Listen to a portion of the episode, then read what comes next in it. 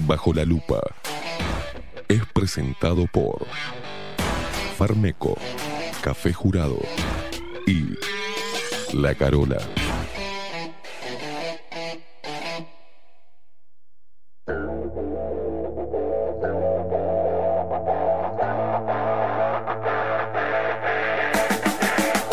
A partir de este momento, momento. Esteban Queimada Pone la actualidad del Uruguay. Bajo la lupa. Las opiniones vertidas en Bajo la lupa son responsabilidad exclusiva de su conductor.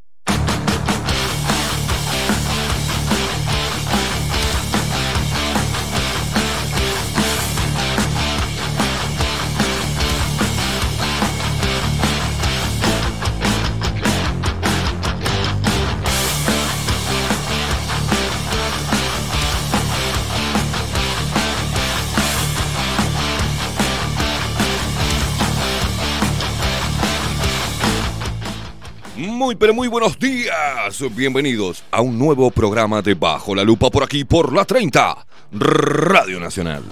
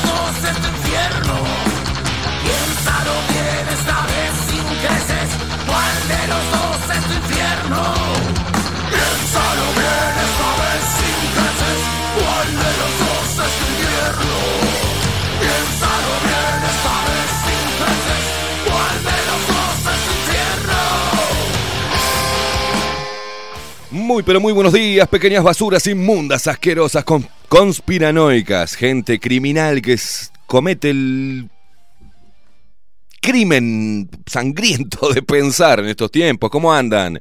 16 minutos pasan de las 7 de la mañana, 18 graditos. Está medio medio nubladete, sí, el tiempo de mierda, pero bueno, al mal tiempo buena cara, decía mi abuela.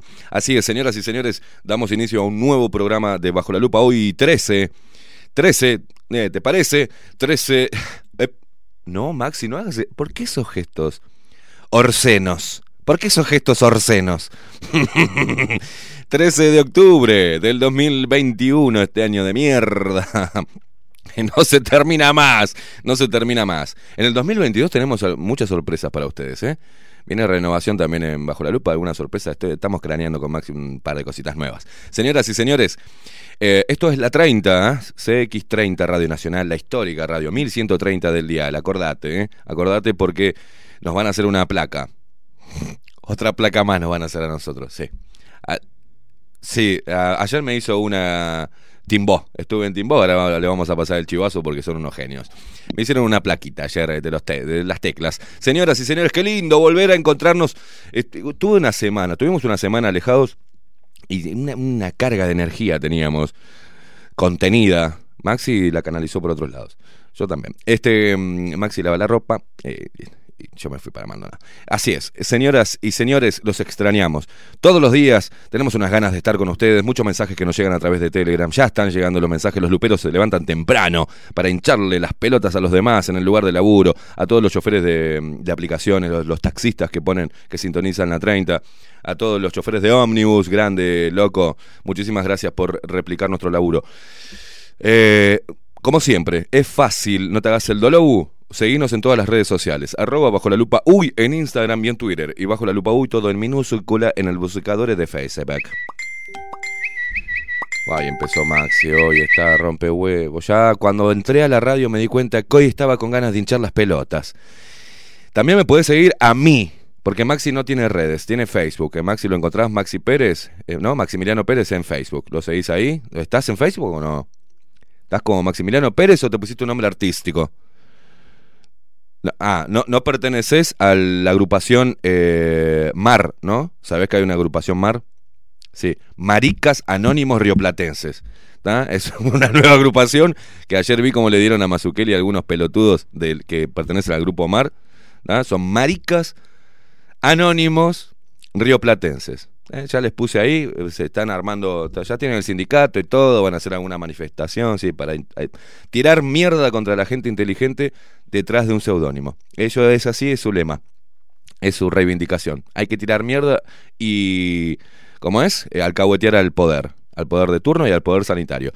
Señoras y señores, eh, recuerden, eh, todas las arroba bajo la lupa hoy ponen en todos lados ¿tá? y nos encuentran. También Esteban Caimada, me buscan a mí por Instagram, ¿tá? Preciso más seguidores, a ver si meto algún canje de ropa. ¿Nos escuchan a través de dónde? ¿Cómo? ¿Cómo hacemos para ver el programa? Bueno, bajo la lupa.uy, nuestra página web. ¿tá? Arriba, dice Maxi, acá me acota Maxi. Bajo la lupa.uy, en la página web, arriba hay un cosito que dice vivo. Porque dice la gente que entra bajo la lupa.uy y no- y no ve nada. Arriba, pelotude, dice vivo. Ahí hace pif y estamos, hola, ¿qué tal? Como, ah, ¿viste qué fácil que es? ¿Viste, tarado, qué fácil que es? Bajo la lupa.uy, también, también a través de la web de la radio, radionacional.com.uy, también a través de la app, entras a Apple Store, a Play Store, eh, te bajás la aplicación de la 30, la buscás Radio Nacional 1130, ahí te va a salir una cosa que dice Máximo, es Maxi, ¿está? es la aplicación de, de la 30, la app, y ahí nos escuchás streaming 1 y streaming 2. Por ahora, a este horario no hay nada en el streaming 2, pero a partir de la semana que viene ya vamos a tener a Katy, a Catherine Velázquez, que se viene con todo. Va a ser Catherine la que va a estar sorteando las entradas para el pelado Cordera. Se va a encargar ella porque anda volando. Yo soy un queso para eso, soy un queso. Eh, ¿Por dónde más, Maxi Pérez? ¿Por dónde más? Por las aplicaciones de radio. Pero estamos haciendo radio. Estamos en el dial. Por suerte no nos cortaron los cables. Y estamos en el 1130 del dial. Buscá, buscá, vas a encontrar mierda, mierda, mierda, mierda, mierda, mierda, más mierda, más mierda, mierda premiada, mierda medida, mierda, ay, líder. Y acá estamos nosotros, en el medio de todo. 1130 del dial, CX30. Estás escuchando esto que es bajo la lupa de lunes a viernes de 7 a 10 de la mañana. Ya no te puedo dar más información. Hace rato que venís escuchando. No, me rompas más los huevos. Vamos a presentar al equipo de Bajo la Lupa en la voz comercial, el señor Marco Pereira. Bienvenidos, Luperos. y quien nos pone al aire hace posible esta magia de la comunicación, que estemos vos y yo comunicados, que nos digamos cositas lindas, nos putiemos, es él el responsable de la música, de todo lo que sale acá, todo lo que estás viendo, ese pelado que está ahí del otro lado que se llama, tiene varios sobrenombres, ¿no? Trolo entre algunos. Es él. Es el único, el inigualable, el hombre que lo buscan de todos lados, pero no, no, lo retenemos acá. Lo tenemos acá, no se va a ir, no se va a ir, le va a costar mucho llevarlo, si no, van a tener que poner mucha trasca. Van a tener que poner mucha trasca. Estamos hablando del pulpo Voldemort, DJ Pulpo, Maxi Pérez.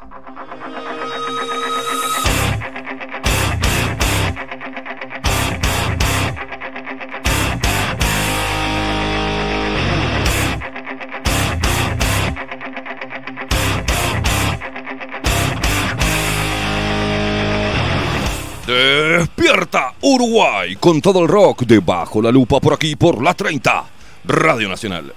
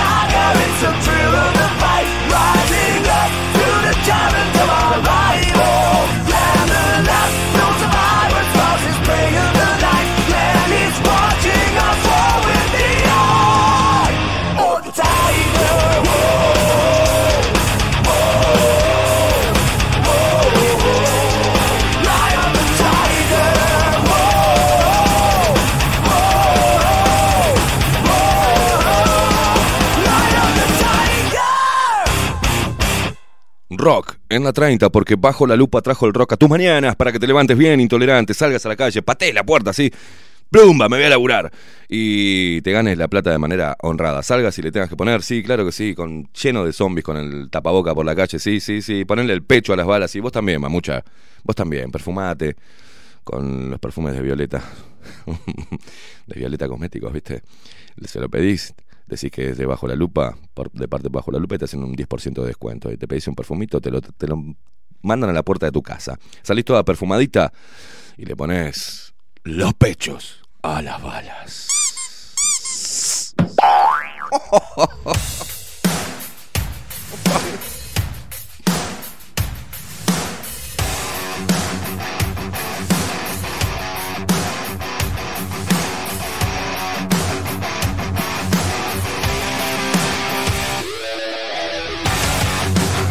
Amigo mío, Maxi Pérez, ¿cómo le va, señor? ¿Cómo anda? Buen día. Buen día, buen día para todos. Buen día, que más. Pa, que alto me, me escucho acá. ¿eh? No, no, está excelente, estás no. precioso Altísimo, saliendo. altísimo, altísimo. Una voz preciosa, Maxi, tenés, ¿eh?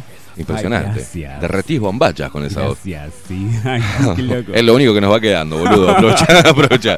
Lo único que nos va quedando. Qué bárbaro, qué nos vamos quedando sin pelo, nos vamos, nos vamos quedando sin guita, nos vamos quedando sin nada. O sea, lo único que nos queda es la voz, así que Por favor. cuidala, por Sí. favor. Viste Este- que la mujer tiene dos tiene tres clítoris. Tiene uno abajo y tiene dos acá en los Sí, oídos. sí. Con la voz tenemos para rato.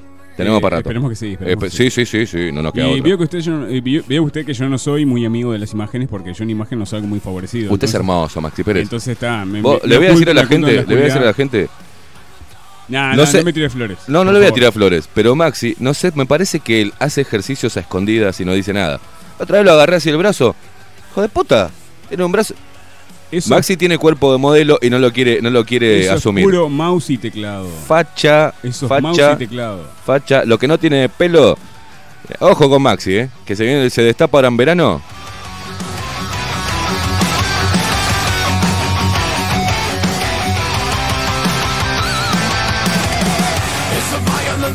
¿Hace ejercicios de usted, Maxi Pérez? ¿Le da un poquito a la.? Mouse y teclado. So- eso, eh, el- los brazos esos saca con mouse. Nah, mira, Sí, sí. eh, algo estás levantando.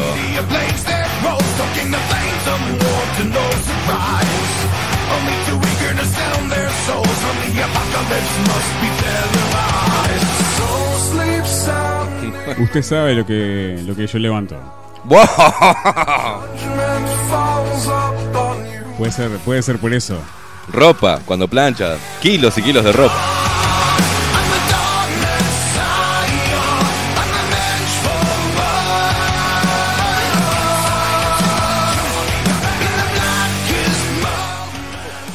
¿Cómo bordeamos el derrape? Pero hicimos. "Eh, eh".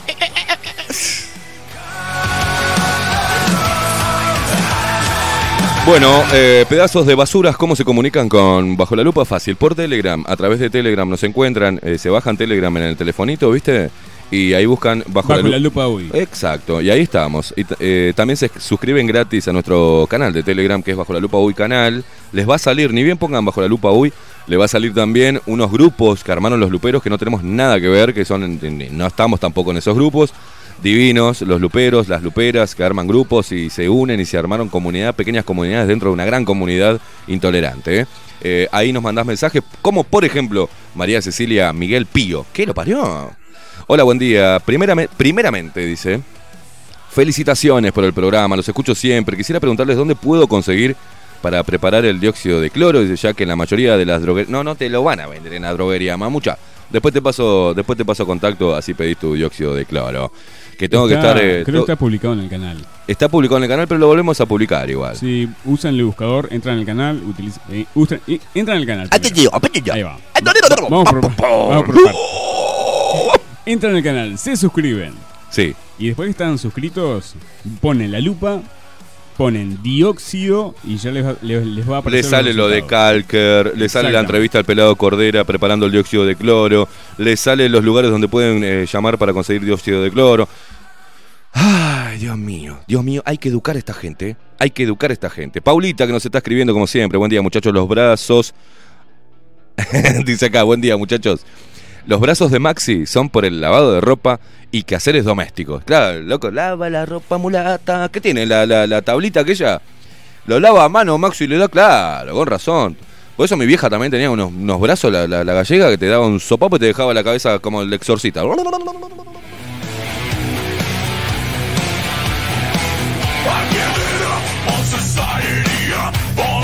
Acá Alejandrita dice buen día, Esteban y DJ Pulpo, ¿eh? ya te pusieron DJ Pulpo. Mabel Trillo, nuestra Mabelinia.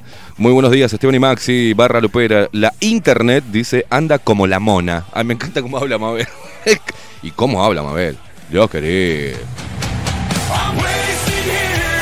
No, no, no, no, no, no. Cuando vos te enfrentás a Mabel, tenés que tener tiempo. Porque Mabel, por ejemplo, hace como mi viejo. Yo la, adoro a Mabel, ¿no? Pero a Mabel le preguntás cómo andás. Bueno, mira, te cuento. Son las 6 de la tarde cuando le preguntás, ¿no? ¿Cómo andás? Mira, hoy me levanté a las 6 de la mañana. ¿Qué pasa? ¿Viste que yo me levanto y cuento, ¡ay, la puta madre! Mabel, son las 6 de la tarde. No, no, ella te cuenta desde el día anterior, quizás un par de meses antes, para llevarte a explicarte cómo se siente el día de hoy. Es, es impresionante.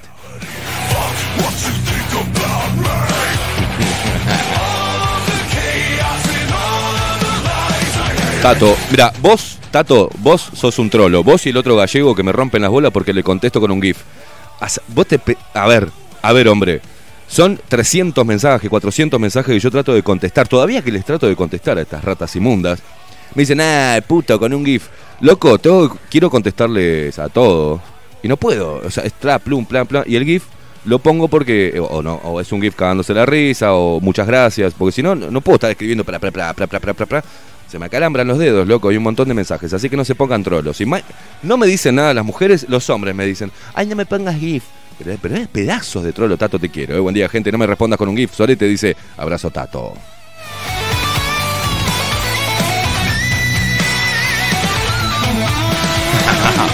Juan Torres dice, buen día, turros. Me llevan a comer turrón. Me hizo acordar del turrón. ¿Se acuerda del turrón? De la escuela, qué lindo. Turrón, mantecol. Allá en Argentina eran las galletitas Manón. La tutuca. El pochoclo, Josecito. Ah, me vino un flash. Flashback. La tita, en Argentina, la tita, la rodesia. ¿Está? Eh, esas eran más caribes, ¿no? O me la afanaban en el kiosquito de la escuela, o era cuando mi viejo cobraba. Pero el tita, rodesia, mantecol. Después había unas pastillitas que eran con un dibujo de una jirafa, así, de colores. Después estaban los, los caramelos que adentro tenían bicarbonato de sodio. Los fish. ¿Se acuerda? Los fish, la tirita de los fish. Los juguitos. Antes chupábamos este, el, nylon ese con jugo adentro que no sabían de agua podrida y no nos pasaba nada. Ahora, ay no, agua natural, destilada y cosas. Chupamos. un- ¿Usted se acuerda, Maxi? En el recreo, en verano, ¿tá? Ya cuando venían los calorcitos por ahí por noviembre. O eh, eh, el inicio de clase, marzo, que todavía duraba el calor, marzo, abril. Y agarrábamos el.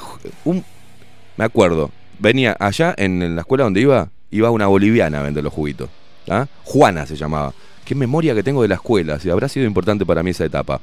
Y venía con una conservadora de, de Telgoport, de Pumapla, con él, y adentro traía, ella preparaba los jugos y los encajaba dentro de un nylon. Una bolsa era, con un nudo. Entonces te vendía el coso que le ponía colorante hasta la reputísima madre que lo parió, porque era jugo. Usted sabe que esos jugos Sí. en los barrios periféricos todavía se venden en almacenes. Bueno, ahí va. Y nosotros le mordíamos así el nylon, hacíamos. Escupíamos el nylon y traca, traca, traca, traca, meta a chupar eso que lo tocó la boliviana, los hijitos los bolivianos, la, lamió el perro, todo metido ahí con una. era una, una, conservadora de gérmenes y nosotros meta chupar y chupar, y chupar. Ahora se ponen tan putos los hace los pibes que, ay, no, no comas eso, agarrar la servilletita, no, que suponete el tapabocas. No, no seas pelotudo, no le pasa nada, no pasa nada. El grito se oyó, sin de su padre, a su hermano a la guerra. Me acuerdo, qué pobreza, ¿no? Cuando íbamos a comedor, primero mi hermana, la más chica, Jael, no quería entrar nunca a comedor. Entonces se agarraba como los dibujitos de, los portones de la. de- porque ella no quería ser pobre. Y se agarraba.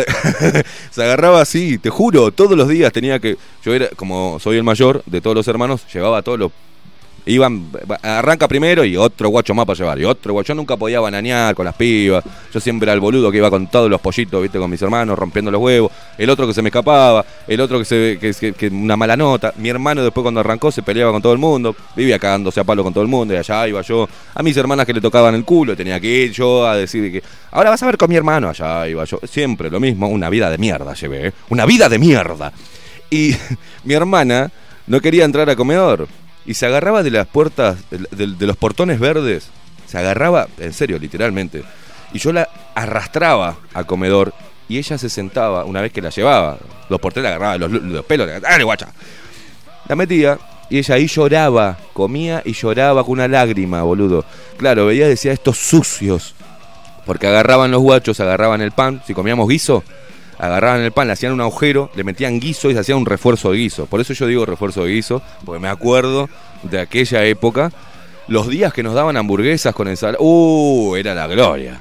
La gloria. Después era, viste, eh, una mierda la comida. Pero bueno, éramos muchos y, tenemos que ir a comedor.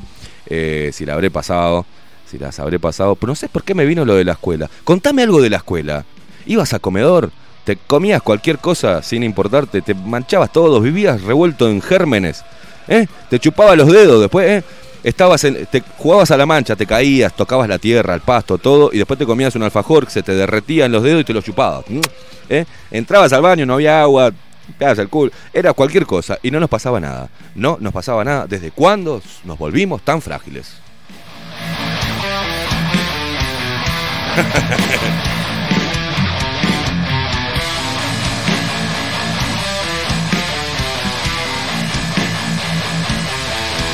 Y después de grande nos hemos comido cada cosa. Que no, que no, que no la, que no la sanitizamos, ¿eh? Por favor, por el amor de Dios. Ustedes también, chicas, ¿eh? Ahora que andan con, ay, con el tapabocas, sí, pero... ¿eh? Y no le pedías, no le pedías el carnet sanitario al so- so- sochori que te morfaba, chica de puta.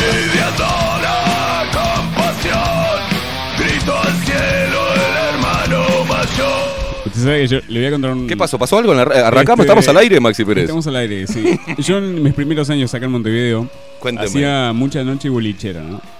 Y había rincones en los boliches Oh. que ahí no había carnet sanitaria, no había nada. Espere, espere, espere. ¿Se acuerda cuando eh, ahora se llaman VIP, pero antes eran reservados? Eran los reservados. ¿Qué en los reservados? Vos agarrabas, te agarrabas de, agarrabas de la manito y te ibas haciendo el boludo y te ibas llevando para el reservado y ahí pasaba de todo.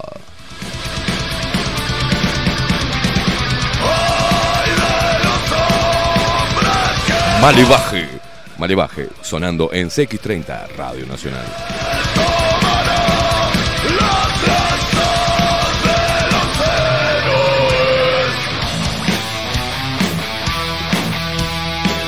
¿Cómo suena este tema, eh?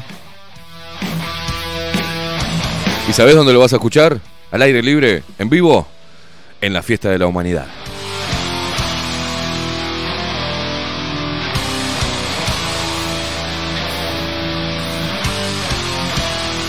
En ratito nomás, en un ratito nomás, a las 8 y poquito, se viene Pablito Boraño con su columna La otra cara de la historia. Eh, quédate ahí prendido.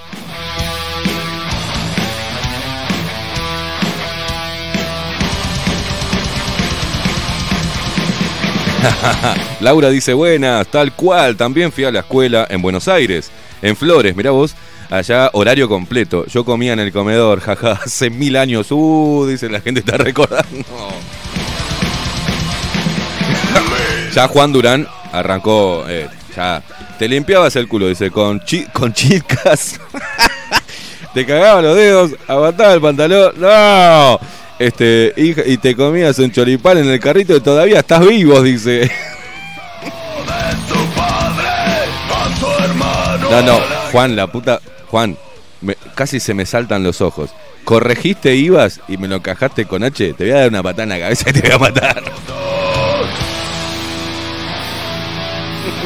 Usted sabe que si uno se pone a analizar todo lo que ha hecho, Olvídate. Pero alcoholizado, uno cuando Bueno, ya bueno, pierde bueno, todo. El, todo el, el- Borracho no vale, Maxi. Pasa que, eh, aparte, estás sanitizado cuando estás borracho. Sí, Tenés tanto alcohol sí. arriba que no te entra ningún germen.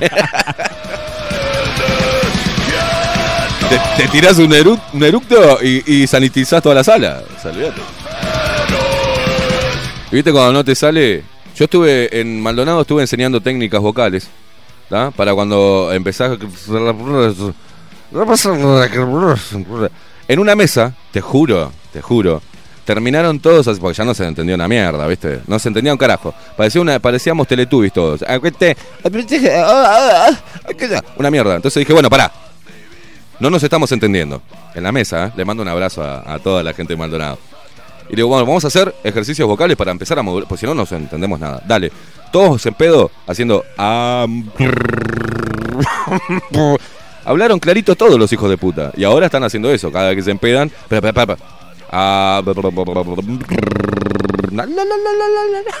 Y después empiezan a hablar. Qué horrible. Parecíamos diario mojado. No se entendía una mierda.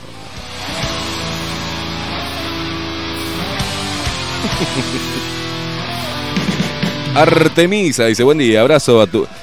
Abrazá tu pasado de mierda que gracias a tus vivencias hoy estás despierto y ves la realidad. Sí, sí, yo a mí me, me encanta. Me hubiese encantado pasar mejor, ¿no? ¿Por qué? Dios me puso esas pruebas. ¿Cómo suena esa guitarra? Por Dios.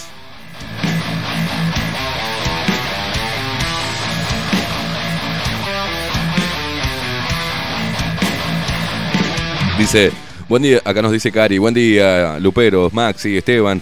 Jaja, dice, sí, verdad, tomábamos agua de la canilla, nos chupábamos los dedos y más. Ahora suben al ómnibus y se ponen alcohol en gel. Por Dios, dice, perdón, tomamos de la manguera de la vecina, que estaba regando, Doña, Doña, un poquito, y chupamos todo el mismo pico de la manguera. O sea, a ver, de la botella, ni que hablar. Mirá qué ternurita, dicen, me mandan una foto de esta ternurita La hermosa. caja de vino. La caja de vino. Este, mirá qué ternurita. mi- El mate, macho. El mate. Mirá qué ternurita, mi nieto es un amor. Hoy tiene 10 días, pero ¿cómo se llama esa Mirá, qué tierno. hasta me da ganas de tener.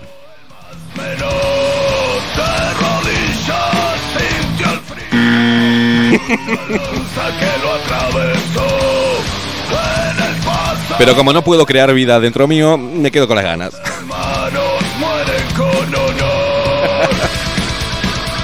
Siempre digo lo mismo, siempre digo lo mismo. Cuando son chiquitos te da ganas de comértelos, pero cuando crecen te arrepentís de no habértelos comido.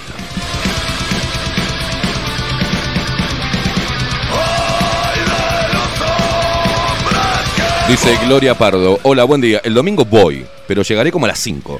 Espero que siga, va a seguir, sí. Va a seguir.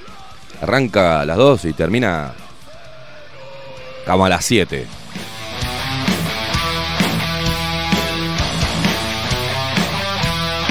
Carolina Sequeira dice, mm, en la escuela me encantaba la maltita, dice, en envase de vidrio y la leche en polvo. Ah, qué mierda, leche en polvo, yo lo odiaba, me daba, me, me daba arcama. Eh, dice, la leche en polvo que nos daban para llevarnos a casa en una bolsa y el pan, el pan con dulce de membrillo. Ahora les das dulce de membrillo a los gurises y terminan con cara de asco los pendejos, dice. Escuela 2. José Enrique Rodó de Trinidad Flores. Qué grande, caro. Eso, eso quiero esos recuerdos, un poquito de esos recuerdos. Nos encanta, nos encanta. Eh. Nos manda Fernando dice en un meme dice, rompen un espejo, son 7 años de mala suerte. Rompen un condón, son 18.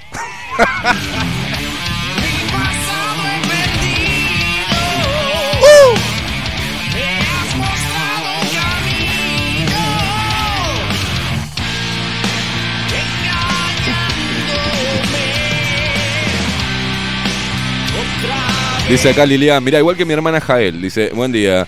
Tampoco quería comer en el comedor escolar, pero mi hermano mayor comía su porción y la mía, excepto el día que había arroz con leche. Dice, ahí me comía yo las dos porciones. Ah, qué bueno esos arreglos entre hermanos, ¿eh? Qué grande.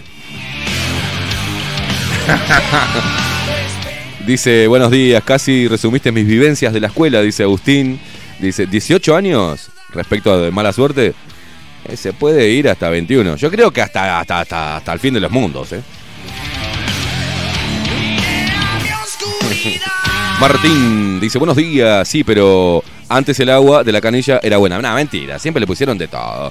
Lo que pasa es que la televisión no te decía que era, que era mala. No sabía, pasa que como no sabíamos, no había información sobre el agua, siempre se trató igual, se sacó del mismo lado, mi amigo, y se potabilizó de la misma manera, estimadísimo.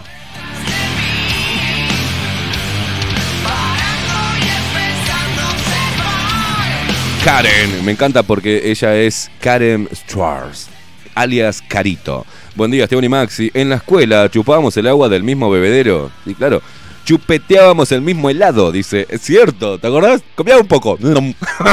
dice, le dábamos. Epa, le daba besos en la boca a perros. Ah, bueno, a perros, gatos y después de grandes. Ojo con lo que vas a decir. Ah, no, dice, nos tragamos.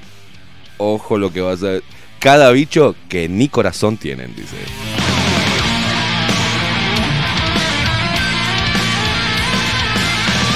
Silvia dice hola Maxi Esteban eh, yo en eh, quinto sería, era la era de la Cruz Verde y parte del recreo vendíamos las maletas y los bizcochos. A ver si me escribís bien guacha. Las maletas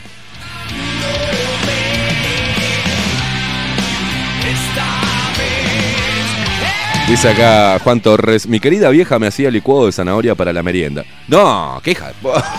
Pará, nadie me, nadie me pedía que lo convidara, eso era un asco. Buah, viste esas madres también que ahora, ahora también, no, llevas una manzana y llevas no sé qué jugo con natu- natural de guacamayo. no, no quiero más, dame un alfajor. No, eso te pica los dientes.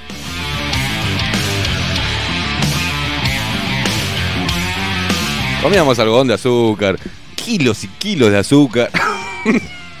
Después la meamos, la cagamos, se iba todo. Lo que pasa, la diferencia, ¿sabe qué? Ahora, mientras que estoy hablando pelotudeces, este, eh, rememorando esos tiempos, eh, lo que pasa es que hacíamos más actividad física de niños. Ese era el tema. Nosotros jugábamos a la pelota, a la mancha, a la escondida, subíamos a los árboles, todo era quilomba, a, a la bolita, a la figurita, nos revolcábamos, eh, eh, vivíamos hinchando las pelotas, saltando, jugando. Ahora el tema es que con ese alimento, y entonces sacábamos todas esas calorías de más que teníamos. Ahora eh, hay, hay un problema, obviamente, de obesidad infantil, hablando en serio, pero es también de acuerdo a que los pibes están, son sedentarios ahora. Pasan eh, frente a una computadora eh, jugando a la maquinita y rascándose un huevo, o mirando YouTube, o mirando TikTok. Entonces no, no hacen absolutamente nada. Hay muchos chicos que lo hacen, ¿no? Y hay padres conscientes que dicen, bueno, va- vamos a hacer cosas, vamos a hacer cosas al aire libre.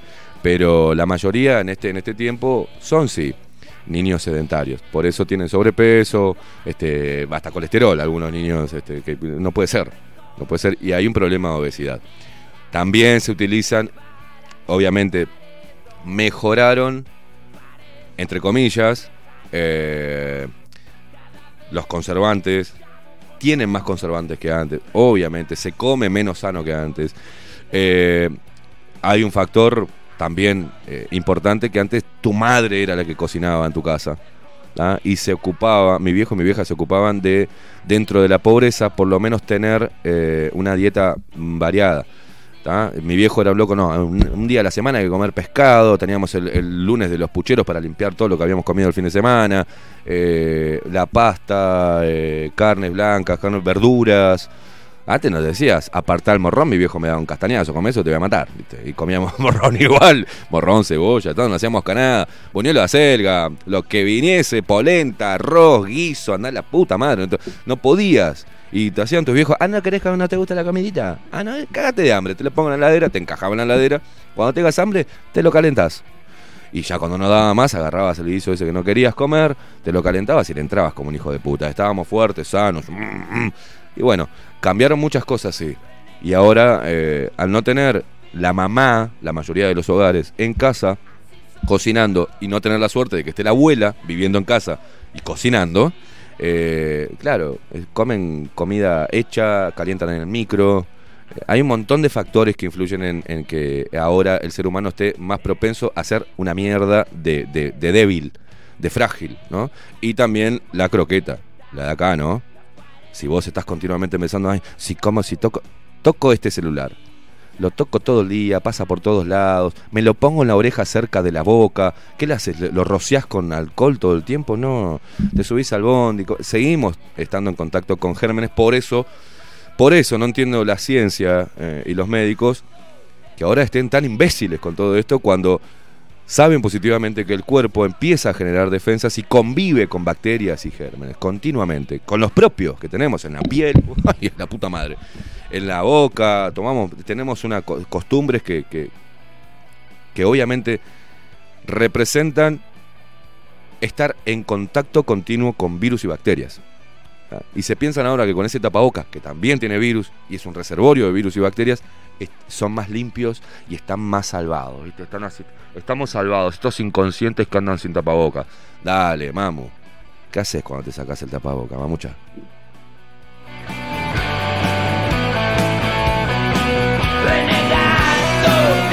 ¿Ese es Gonzo? ¿Ese es Gonzo Roll? Nos está debiendo la cerveza, este hijo de puta. Gonzo, media pila, ¿eh?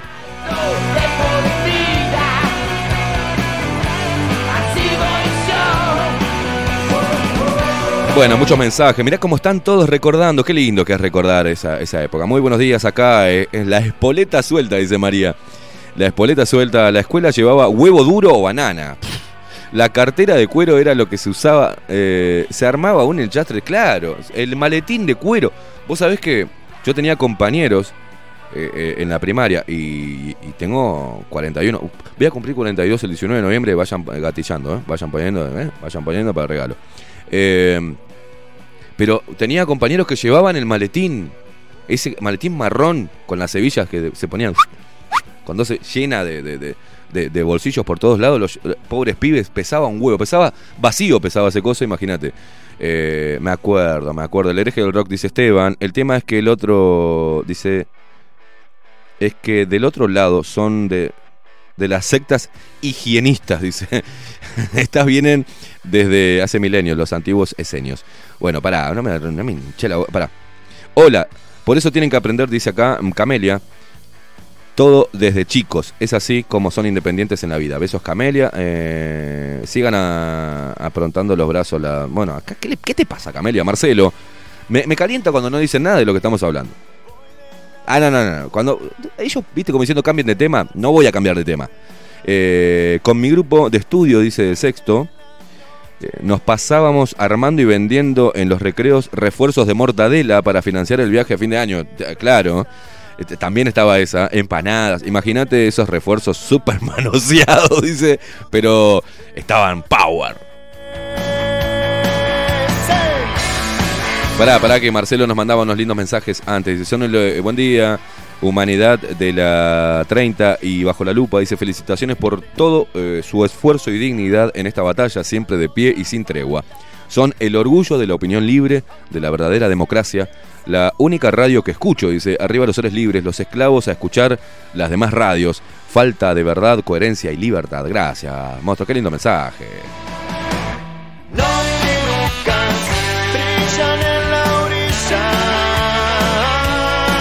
Dice Juan, dice, boniato asado en una bolsita a cada nieto nos daba la abuela para las viejas. Martínez de 14 películas en las vacaciones de la escuela. No joda. Guillermo dice, máquinas repulsivas, buen día. Mi viejo era un hijo de puta. Me metía de merienda refuerzo de butifarra y, y le hacía tipo chorizo al pan. Te clavabas dos y eran 10 millones de calorías. y le ponía mayonesa, la puta madre. Qué bárbaro sacar para la merienda un refuerzo de butifarra, ¿no? Con mayonesa. ¡Pah!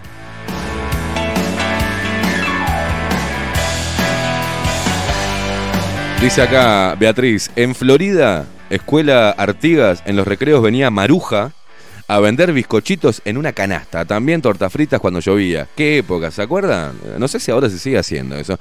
A las bolitas de fraile. Las bolas. Los puestitos de bola de fraile, por favor. Pero qué patada al hígado que me dio una vez que me comí no sé cuántas bolitas con dulce de leche que estaban calentitas. Me pateó. Me hizo bloom. Ah, y en una, una mañana con mi vieja íbamos a hacer un trámite.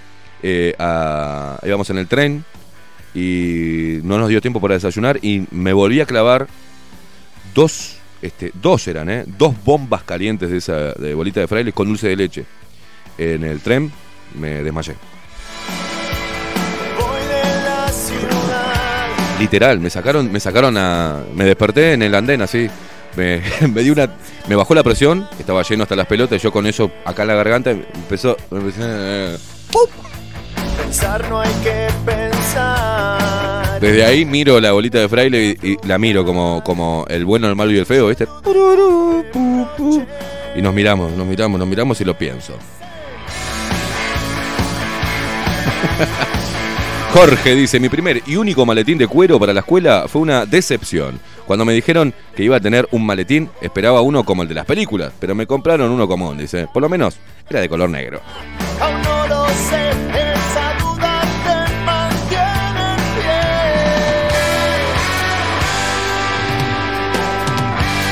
jugaba- acá nos dice también Carolina, jugábamos a la payana, a la payana, ¿te acordás? A la mancha y comíamos la merienda. Mirá qué combinación, estábamos chochos, nunca ni un resfrío. Claro, porque la, payana era tocar piedras y tocar la tierra del piso. Y la, la figurita, ¿se acuerda también? De la tapadita, era y saltaba tierra para todos lados. Y después con esa mano hacíamos así, pa, pa, pa, pa, pa. Y cazábamos un refuerzo y nos comíamos con tierra de todo, que la tierra tiene minerales, guacho. Mi hermana de bebé eh, se metía el dedo en el pañal y comía caca. Y mi, otra hermana era el terror de las macetas. Ah, la descui- che, ¿dónde está? ¿Dónde está Miriam? ¿Dónde está Miriam? ¿Dónde está Miriam? Y estaba toda la jeta llena de barro, así, comiendo de las macetas la tierra. Nunca les pasó absolutamente nada.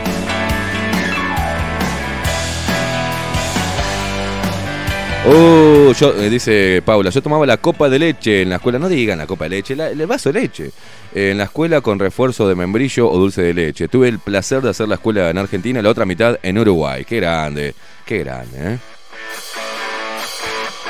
Me acuerdo, Maxi, no sé si te acordás esas ollas de café con leche o de leche chocolatada que eran enormes, así, con un cucharón te servían en el vaso la gorda, ¿eh? Y de repente hacía así. Agarraba el cucharón y se limpiaba los mocos. Eh, ¿Querés otro? Te decía. y vos te tomabas eso que era. era algo. Era como un líquido espacial, era una cosa que tenía vida propia. Y vos, te- claro, te lo clavabas calentito para la panza. Qué cosa más rica. Le pedías otro. Y pedías otro. ¿Querés otro? ¿Querés otro, Uri? Bueno, che, basta de joda, basta de joda. Mira, lo que quiero, antes de irnos a la pausa, Maxi, eh, levantó diario El País. Mirá vos, ayer yo quiero preparar un aplauso para este señor. Nos honra tenerlo como amigo y, como parte de, este ciclo, que por suerte tuvimos la idea de, de- de incorporar voces eh, e importantes. Cada una de ellas es importante en su materia y a su estilo, todas. Eh, arrancando por orden, por días, ¿no? Federico Leitch, eh, Oenir Sartú, Pablo Boraño y los jueves, que mañana viene este señor, Aldo Matsukeli. Eh, acá voy a leer el artículo. Ayer lo subíamos, él me lo mandó temprano, no lo pudimos, mm, no lo vi, el mensaje no lo pude eh, decir ayer, pero lo pusimos en nuestro canal de Telegram. La verdad que escritor renunció a ser jurado del premio a la labor intelectual porque Radi es candidato. Aldo Matsukeli hizo pública su renuncia por considerar que la actuación de mm, el científico en el GACH trajo graves problemas sociales y sanitarios para la población. Aldo Matsukeli, escritor, docente de la Universidad de la República y PhD en letras eh, por la Universidad de Stanford, hizo pública su renuncia a formar parte del jurado Gran Premio a la Labor Intelectual por medio de una carta que circula en redes sociales. Solicito que se me retire de la nómina y no se asocie mi nombre a esta premiación, señala. Es motivo de mi renuncia a la postulación de Rafael Radi. No considero que su labor de asesoramiento durante el año 2020-2021 como miembro principal del GACH haya traído otra cosa que graves problemas sociales y sanitarios para la población. Y de ninguna manera puedo participar en un premio donde su figura sea considerada, agrega la misiva. ¿no? El país se comunicó con Aldo Matsukeli, quien declinó realizar más declaraciones sobre el tema, pero refirió a sus columnas publicadas en la revista digital Extramuros. Allí el escritor se expresa sobre lo que considera la falsa pandemia y cuestiona las acciones gubernamentales llevadas a cabo tanto a nivel local como en el resto del mundo por esta causa. Muchas personas aún no parecen estar viendo, aparentemente al menos, la estructura totalitaria que se está instalando en todas las sociedades de la Tierra con motivo de la supuesta pandemia de COVID-19. Cuando hablo de estructura totalitaria me refiero a una predisposición conjunta de medidas gubernamentales y privadas con variado e incipiente respaldo jurídico y una opinión pública convertida eh, a actitudes colectivas autoritarias que parecen darles legitimidad. Si nos atenemos, dice, para evaluar lo último, a lo que los medios hegemónicos nos cuentan que está pasando con el estado de la opinión pública, afirma en una de sus columnas. Además, considera que la estructura que se ha comenzado a instalar en la Tierra entera con la injustificada alarma creada por los agentes de poder global y local comprometidos con la narrativa de la pandemia, genera, entre otras cosas, que se lleven adelante determinadas medidas sin apoyo científico suficiente ni consensuado. A los múltiples científicos disidentes se los suprime como la única salida o solución. El Gran Premio eh, Nacional a la Labor Intelectual es entregado cada tres años por la Dirección Nacional de Cultura del Ministerio de Educación y Cultura, del MEC, a personalidades destacadas en actividades culturales que hayan significado honor para la República por la obra realizada a lo largo de su vida, dice la página web de esa cartera. El último premio fue entregado al antropólogo y escritor Daniel Vidart en 2018. Así que la actitud de, Aldo Mazzucchelli. Desde acá, todos ustedes del otro lado también, eh, los que entienden lo, que, de lo que piensa, lo que pensamos todos, pero que lo diga Aldo Mazzucchelli y que renuncie a ser jurado de un premio eh, por el Ministerio de Educación y Cultura, me parece que merece un aplauso, un aplauso desde acá, señores. Sí, señores. Un aplauso enorme, grande, Aldo. Eh, es, una, es una postura ejemplar. Eh, y, así tendrían que actuar eh, muchos que piensan igual que Aldo, pero prefieren salir en la foto, en los premios y ser parte de este sistema que premia para después hegemonizar. Premia, y, la palabra cultura cada vez me está dando más repugnancia. Por eso separo y digo lo mismo y voy a volver a repetir hasta que entiendan la frase que, que, vengo diciendo que me la voy a tatuar. En, el culo me la voy a tatuar. No sé dónde, me la voy a tatuar por todos lados. El arte, y con esto nos vamos a la pausa porque ya está Pablito, ¿eh? Pablito Boraño está ahí haciendo precalentamiento. El arte libera lo que la cultura aprisiona.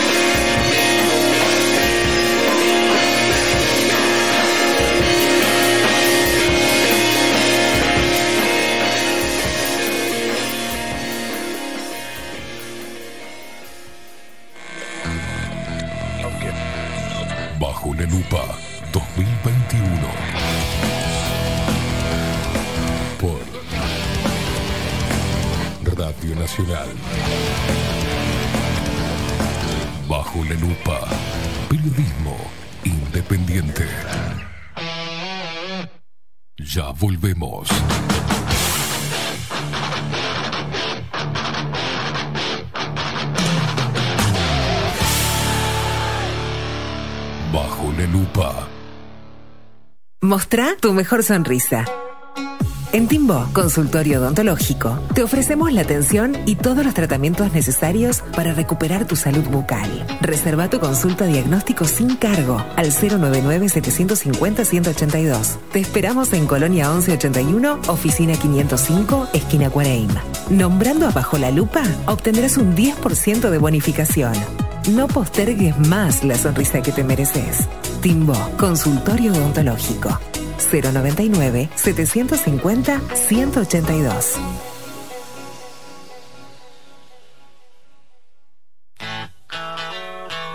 Si busco timbres notariales. Salón Libertad. Y si busco juguetes. Salón Libertad. Y si busco. No busques más. Salón Libertad tiene todo lo que te puedas imaginar. El salón más completo del centro. Agencia oficial de timbres notariales, profesionales y judiciales. Y si busco fotocopias. También en Salón Libertad. Paraguay 1344. Teléfono 2 900 3833. Y si busco golosinas. Y si busco refrescos. Y si busco alfajores. También Salón Libertad 2 900 3833. En Homeopatía Farmeco, Farmacia Ecológica del Uruguay, nos dedicamos exclusivamente a la elaboración de productos naturales con los más altos estándares de calidad y seguridad. Homeopatía, terapias florales, fitomedicamentos, fórmulas magistrales, cosmética natural y alimentos naturales. Estamos en nuestras dos casas, Constituyente 1735 y en Zabala 1377. Teléfono 2 403 2341, WhatsApp 095 85 45 32. En la web www.farmeco.com.uy. Enviamos a todo el país. Mercado de Carnes La Vaquilla. Ofrece a sus clientes los mejores cortes y la mejor atención. Ventas por mayor y menor. Descuentos especiales a colegios y caterings. Envíos sin cargo. Teléfono 2 208 9877. Horarios de lunes a sábados de 7 a 13.30, de 17 a 20 horas. Domingos de 8 a 13 horas. El tierno sabor de nuestras mejores carnes a su mesa. Mercado de Carnes La Vaquilla. Avenida San Martín, 2555. Teléfono 2 208 9877. Envíos sin cargo. La Carola. 13 años haciendo las mejores paellas y tortillas españolas de Montevideo. Sus chefs, Marcos y Carola, no solo ofrecen las mejores paellas, sino que también tienen las mejores pavlovas de la ciudad. Cuentan con un jardín exclusivo para tapeos, degustaciones de vinos y reuniones familiares. También ofrecen un menú express con opción de pasta y jugos naturales. De martes a viernes a partir de las 20 horas, sábados y domingos, también al mediodía. Instagram, La Carola Tapas. Gonzalo Ramírez 2225, esquina Juan Polié. Reserva tu lugar 099 24 20 72. La Carola, el clásico de la ciudad. Pescadería El Italiano. Ubicados en el puertito del museo, les ofrecemos pescado fresco todo el año y gran variedad en mariscos, productos de excelente calidad, llevando confianza a su mesa. Los esperamos con la mejor atención personalizada. Pescadería El Italiano, de martes a domingos, de 8 a 20 horas. Contamos con envíos. Pescadería El Italiano. Comunicate al 2-622-7930 y por WhatsApp 095 43 3502.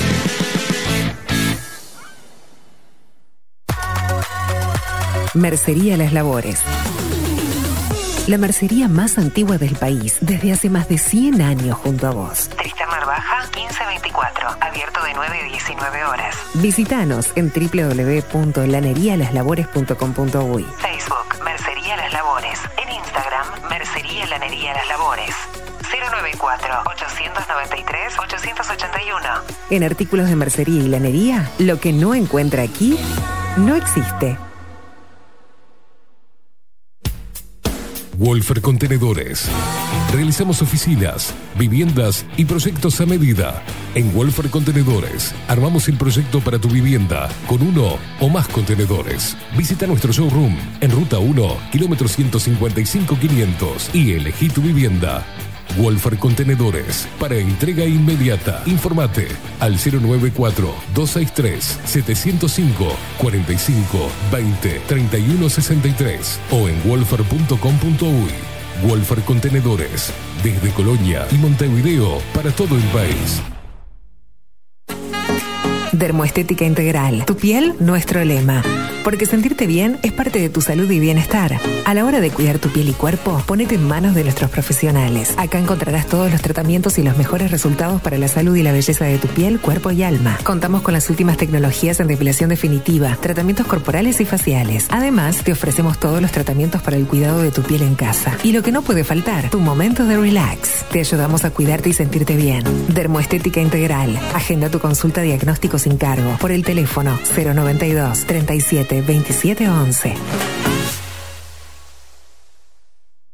Café Jurado, directamente desde la planta hasta su propia taza, siempre garantizando la mejor calidad. Café Jurado, su cuerpo, su intenso sabor y su aroma hacen de nuestro café un placer único. Desde 1912, pasión por el café. Estudio Jurídico Notarial, Perezcal y Asociados. Más de 25 años de experiencia en todas las materias, representando a estudios nacionales e internacionales. Una amplia trayectoria en materia penal, sucesiones y reivindicaciones.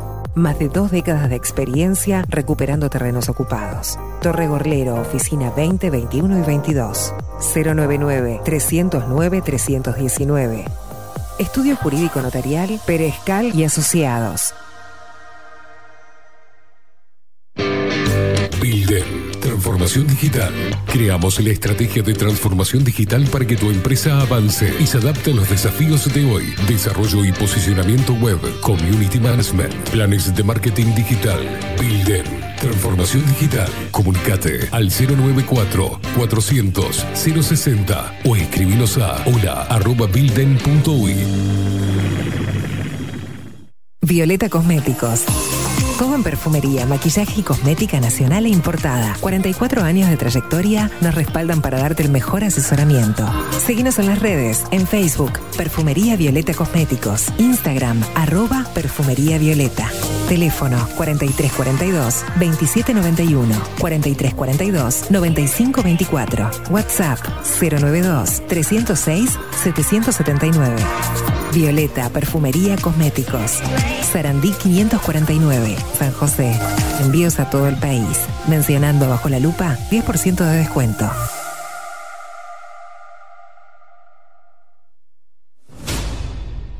La 30. Radio Nacional. Puso la mañana de las radios bajo la lupa. Esteban Queimada hace periodismo en serio.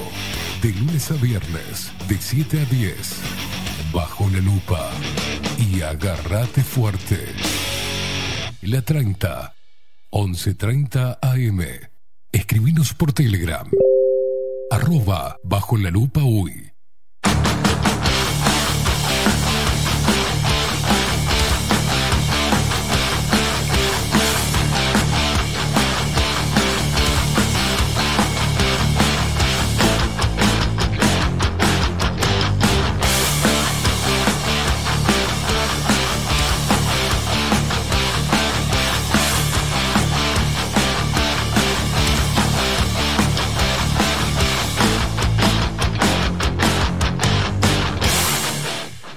16 minutos pasan de las 8 de la mañana. Seguimos por la 30. Esto es bajo la lupa de lunes a viernes de 7 a 10 de la mañana. Muchos mensajes que quedaron colgados. La gente haciendo flashback. eh, rememorando los tiempos escolares de la cantidad de, cosas que nos metíamos en la jeta. Gérmenes, virus, bacterias, todo y no pasaba nada. Señoras y señores, eh, vamos a dar vuelta a la página. ¿Qué les parece? Eh, vamos a la otra cara de la historia. Por eso vamos a presentar formalmente a este señor. Ahora, en Bajo la Lupa. Pablo Boraño. Pablo Boraño. Nos muestra. La otra cara de la historia.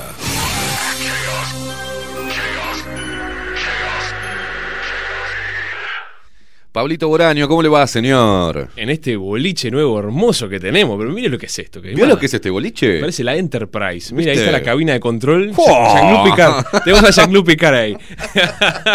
¡Qué grande! Es divino esto, Es divino. ¿Cómo se va para arriba usted? Como pedo de uso. ¿Qué es a nosotros increíble? una patada en el culo nos impulsa siempre hacia adelante. Pero pestañeas, lo dejamos solo un segundo y se va para arriba. usted. Sí, ojo cuando pestañees porque pueden pasar muchas cosas. no, se me sí, tiene no, cerca. sí, no, no, sí, ya sé, sí, no. ¿Dónde, No, no. dónde te dormiste? Mirá que Acá, cama- no. cama- se, se- Sí. se duerme, se lo lleva la corriente. ¿Cómo anda, señor? Acá andamos, Esteban, querido. Volviendo, volviendo. Se Bien, extrañaba. yo lo extrañaba. Y Ah. ayer en el día eh, de la raza Sí. hice, destro- destrocé la historia. ¿Por La puse qué? a Colón retrolo, igual que el nuevo Superman, por ejemplo. ¿Usted sabía eso? Estoy viendo cositas que el nuevo Superman es bisexual y enemigo del cambio climático. Eh, DC Comics anunció el lunes que el nuevo Superman, hijo de Clark Kent y Luis, la, Luisa Lane, tendrá una relación amorosa con un amigo y se declarará bisexual. ¿Por qué no me extraña? ¿Por qué no me extraña que hay más que un superhéroe del siglo XXI No, no, sea bisexual y luche contra el cambio climático? ¿Por Imagínate a Spider-Man de rosado haciendo Bueno, ¡Ay, se me rompió la tela! O sea, Spider-Man nunca le faltó. nunca le era siempre fue medio putón. Siempre era medio, era medio blandengue. Y Sí. más con la, con la, con la última. Sí, no, está, sí. Es que creo que van No, tirando un uno, poco un eso, ¿no? actor, uno de estos actores que era. Toby Maguire, ¿no era? No, Sí, uno, sí. no, uno de esos que Sí, era- sí, eh, lo, lo tenían etiquetado Podían de, haber puesto de a blandito. alguien más masculino para hacer de Spider-Man. Siempre fueron como personajes medios manteca. ¿viste? No le faltaba mucho. No le faltaba. No, no, no es. no Pero. Batman, ponerle Batman y Robin chuponeándose. Eh, no sé si. Bueno. Yo lo que creo ahora las nuevas, Robin las nuevas adaptaciones. por Batichica. Las nuevas adaptaciones probablemente. Batichica fueran- empoderada, ¿no? Imagínate, por supuesto, Con y- un pañuelo verde acá en el coso. Y el próximo Bruce Wayne va a ser black, va a ser negro y va a luchar contra la opresión blanca en ciudad de en Gotham City. Probablemente este, en, Gotham City. Así que Estamos en el horno. es lo que se viene. Pero, no- que pero mira que uno se ríe. Pero, la que- culpa es de Colón o no es de Colón. Colón es un. Colón era el primero que era machista, era retrógrado, era misógino. Eh, era todo lo malo que puede representar algo en el siglo XXI. Era anti-LGTB. Y cuando vino acá, vino a destruir todo lo que había hecho los indígenas en progreso de derechos humanos. Un facho. Un facho, horrible. imperialista. El buen salvaje existió. Eh, acá se- se- se- había repúblicas, había libertad de expresión, no había imperialismo, nada. Los Nada, indígenas nada. eran divinos. y Cristóbal Colón vino con un millón quinientos mil hombres y los mató a todos. Ahí los mató a todos. Tiró una bomba atómica en una ciudad, después tiró una bomba atómica en otro. Esto es una clase rápida de historia. Sí, sí, sí, Para sí. que sepan que el hombre blanco y europeo es malo Sí. y el indígena sudamericano es bueno. Es bueno, es una víctima de la opresión. Terminó la columna de historia, muchachos. Gracias por Nos todo. vemos, che, qué lindo No. tenerte de vuelta, ¿eh? Un placer. No, no, ayer, ayer fue el día de. El día de la, de la. Se celebra el día de la conquista. No venía a hablar directamente de eso. ¿Por qué todos los zurdos están con eh, haciendo todos esos, viste? No, no fue descubierta, sino fue invadida. Eh, la putísima madre. Se Y- agarran de cualquier cable, cualquier liana le queda bien, ¿no? Y por lo general. Es- eh, la gente que dice eso de apellido González, Sí. apellido Pérez, Tagliafico, Sí, ¿no? Tarantini, no, son bien indígenas. Sí, sí, sí. ¿Usted sabe, eh, en serio, que la mayoría... Rockenberg. Claro, ahí va, Reichenbach, claro. Pedro McDougall. Claro, ahí está. enojado. Pedro McDougall es indigenista. La putísima madre. Vio que eso pasa, este, y te van a decir, ¿y qué tiene que ver? No, muchachos, lo que pasa es que se estudia Hablemos hoy, serio. hoy en día, hoy en día se estudia la, la, la conquista de América como sobre todo un encuentro de, de culturas, Claro. un encuentro de pueblos. Eh, por supuesto que la religión, la religión pesa. Fue un fenómeno his- histórico prácticamente inaudito, porque a nivel oficial, a nivel político, acuérdese que cuando uno estudia historia, la- por lo general es historia de la política, no es historia ni de la gente común, ni historia de, ni de historia del sexo, ni nada, porque la historia tiene muchas ramificaciones. Sí. En cuanto a lo político y lo oficial, el continente sudamericano no existía. Entonces es un fenómeno porque, insisto, con China y Asia el contacto de Europa, Occidente, Oriente siempre existió por la ruta de la seda y la cantidad de imperios de uno u otro lado que, que- había que estaban en contacto a lo largo de la historia, siempre o, o por rumores o por hechos se conocía contacto con Oriente, se sabía que había hombres o este, lo, como se llamaban los mongoloides, chinos, se sabía que había otras culturas, que había otros emperadores, que había otros imperios, hablando desde el punto de vista europeo, ¿no? ¿Cómo lo ve el europeo? ¿Qué es lo que nos llega a nosotros como historia? Nosotros vemos la historia bastante europeizada en realidad, porque somos el vestigio de ellos, es la realidad. Después con África también, o sea, se Es conocía... importante lo que acaba de decir. Por porque, supuesto. porque para, para tirar por tierra un montón de pelotudeces, ¿no? Que Sí. el concepto que tenemos sobre la historia es europeo. político y europeo, por Punto. ej- o por lo menos son los resabios, porque ahora lo estamos tratando de cambiar, pero a, a nivel hinchada, o sea, a nivel eh, poco científico, pocamente, poco serio, poco serio, porque está politizado. Entonces, o sea, si el, el hombre era blanco, europeo y cristiano, venía a matar a todo lo que estaba bien, que acá parece que eran ecologistas, eran... O sea, acá eran, eran seres humanos como cualquier otros. Por ejemplo, el el imperio azteca tenía sometido a la mayoría de los pueblos de Mesoamérica, los mataba, los tomaba como esclavos, y cuando vienen los europeos, que eran poquitos, tal, la, no hay una invasión onda Star Wars que venían las naves imperiales, mirá, llegaron los españoles, qué horrible. Venían en barquitos, eran carabelas, después vinieron los, la época del bueno, los corsarios y todo eso, pero venían pocos. Y ellos uti- utilizaron, por ejemplo, en México, que el, el- el imperio azteca, que era igual de genocida y de hijos de puta que Sí. cualquier otro que existió, porque son humanos, me parece que está como deshumanizado el indígena, inclusive, para bien y para mal. Sí. Tenían sometido un montón de pueblos, que esos pueblos son los que se unieron Claro. a, a- a Cortés y a todos los conquistadores para destruir ese imperio, por ejemplo. ¿tá? O sea que cuando No dicen, me diga, tendría- Pablo. tendrían que pedir perdón, a, a eso me Pablo, pasa- en serio, ¿me está, ¿me está hablando en serio, Pablo? Sí, le estoy hablando en serio, Caimán. Me pasa mucho, ¿sabe qué? Con. No es que vinieron las, no es que vinieron los, los españoles y, y mataron a todos los indios y los contagiaron de, de- de gripe, hicieron mierda todo. No. Y se, los corrieron de las chozas y, y se, y se afanaron todos, los, les pusieron un grillete en, en- en- en- acá en el cuello y los hacían laburar con un látigo. ¿No es así la historia? No. Bien.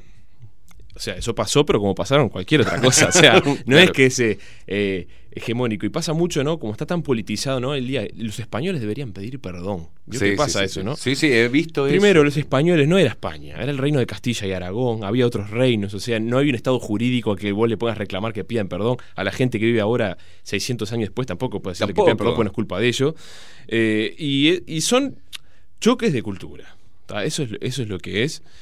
Eh, no es otra cosa. donde ganó la más civilizada y la más evolucionada. Chau. Al menos en.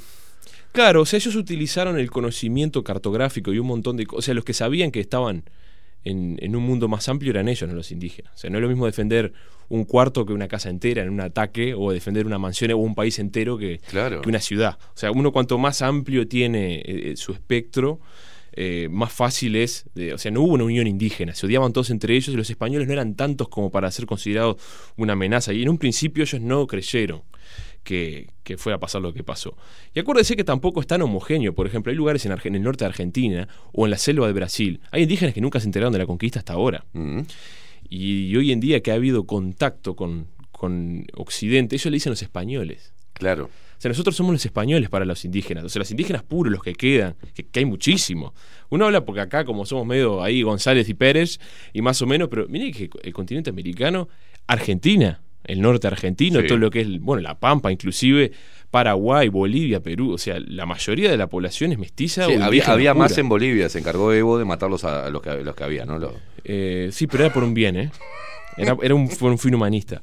Este, y esto, entonces está muy politizada esa parte de la historia, ¿verdad? Eh, está el cristianismo de por medio, entonces todo lo que es Vamos a hablar de eso hoy, ¿no? Nos trajiste eso.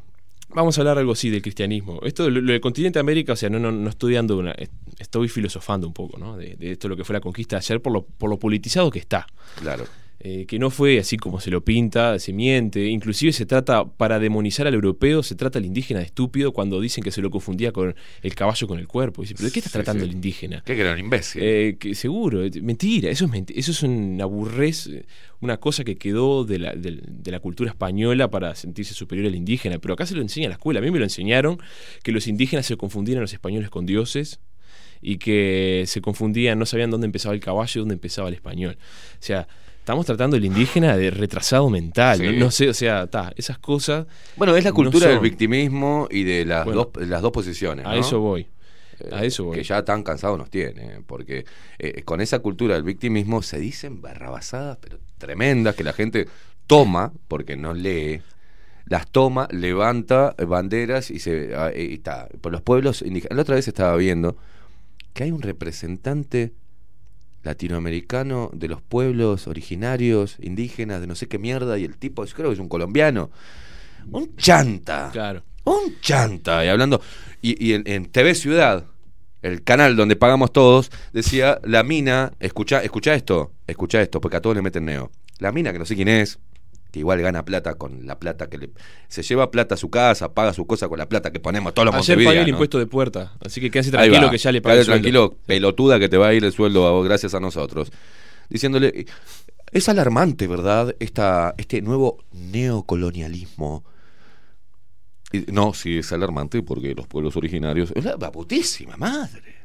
Eh, Todo les viene bien para seguir con la misma basura victimista. eh, sí, inclusive es una falta de respeto para los pueblos originarios que gente como nosotros los defienda. O sea, en, realidad, en realidad. Es una falta de respeto. Nosotros somos descendientes, que ni siquiera somos descendientes de los conquistadores. Nosotros somos una mezcolanza muy posterior, o sea, es un anacronismo total. Nosotros somos hijos de inmigrantes, fran- vasco-franceses de las guerras revolucionarias. quilombo posteriores. genético tenemos que- Nosotros tenemos un quilombo genético, no, no tenemos poco que ver con. En el interior hay mucho indígena, pero está tan politizado que. que, mm, cuando hablan de la Inquisición, ¿no? De la Inquisición, y la Inquisición, sí, la Inquisición era un organismo represor y terrible. Sí. Pero a ver, digo, no se asombran cuando el comunismo mató dos veces toda la población entera de Sudamérica eh, y de América del Norte en 1492. O sea, el comunismo se le estima unos 150 millones de asesinatos políticos y... Eh, no, no, y- pero y- era y por una la- buena causa. En la época que llegó Colón acá, 1492, se estima que había unos 70 millones de, de indígenas desde Tierra del Fuego hasta Canadá. Sea. Pero de eso no se asombra nadie. No, no, no, no. o sea, eh, está tan politizado y no hay un parámetro para analizar las cosas esa. Que no, está, está bien, o sea, no... eh, Bueno, esa es eh, la parte de la ignorancia, ¿no? es parte Eh, de la ignorancia, pero... Vos, vos si tenés militantes para, para una ideología política, precisás gente ignorante. Bueno, por O eso es- la historia está tan politizada que uno ya no sabe ni por dónde empezar en eso, porque si se estudian la- desde las crónicas de viaje de los viajeros españoles a, a un montón de, de- de- de cosas arqueológicas, los mismos indígenas que cuentan, o sea, no tiene nada que ver. Sí, fue un fenómeno jodido, si vos lo ves como una película de Hollywood y, y vos ves que los indígenas tenían un modo de vida, los españoles le impusieron otro, Claro. Sí, trajeron enfermedades como los españoles se llevaron la sífilis para Europa y se murió, hasta hoy en día se sigue muriendo gente de sífilis. El primer intercambio, como- gripe por sífilis. Ahí fue. está. Eh, guerra bacteriológica. Bueno, los No españoles. eran los espejitos por cosas, no, no. Te traigo gripe, me llevo sífilis. Ahí está. Y los españoles, como todo conquistador, hicieron troperías, hicieron cosas horrorosas, las Obvio. hicieron, por supuesto. Pero digo, no, no da para caer en, en eso, ¿no? Habría que pedir perdón y que, que, que pidan perdón como si nosotros fuéramos. O sea, se pasó el tiempo, es un anacronismo total y completo relacionado a la política y sabemos de qué lado viene. Más de 500 años y seguimos hablando de la misma. Volvemos al punto de hace 500 años para seguir haciendo politiquería barata y Sí. seguir este, partiendo la opinión. Eso como, como Más de 500 alguien que, años, señores. 500 años. como alguien que le guste la historia o se dedica a eso, eh, es, es- es feo que, sea, que se utilice, se manipule. La Creo que no hay historia más manipulada que la de, la de la conquista de América.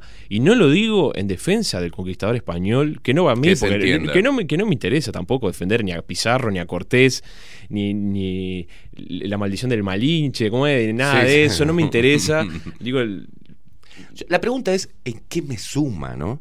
Cuando la gente se acalora eh, debatiendo, ¿en qué carajo me suma eso?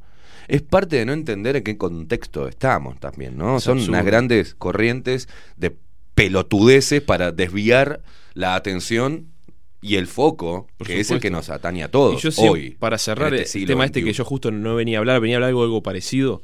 Yo siempre cuando se ponen bobos con ese tema, Mm. es cuando se ponen bobos, porque es muy relativo y muy discutido el tema de la conquista de América, y está tan politizado y, y toca tanta fibra que es muy difícil.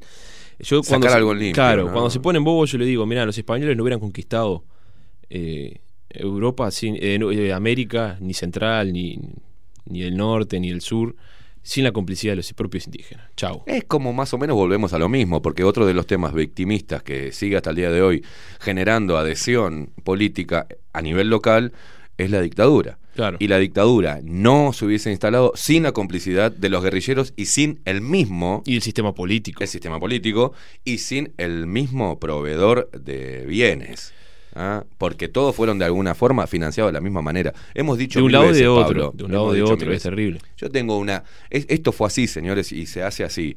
Hoy yo tengo una empresa este, muy. eh, que vendo las tazas estas. ¿tá? Y Sí. copo el mercado. Tengo. Es impresionante. Pero empiezo a ver y escuchar rumores de que me viene una competencia. Con precios mejores y demás. ¿Qué hago? Vení, Pablo. Vení, abrite esta. Yo, eh, son tazas queimadas. Po- Ponete tazas boraño. Seguro. ¿tá? y competime, pero, so- pero sos mi empleado. Así, más o menos, son los movimientos políticos. Se crean su propia su propio caldo de cultivo, se crean su mecha, encienden ellos mismos la mecha para después venir a decir que la vinieron a pagar o al revés. ¿ah? Claro.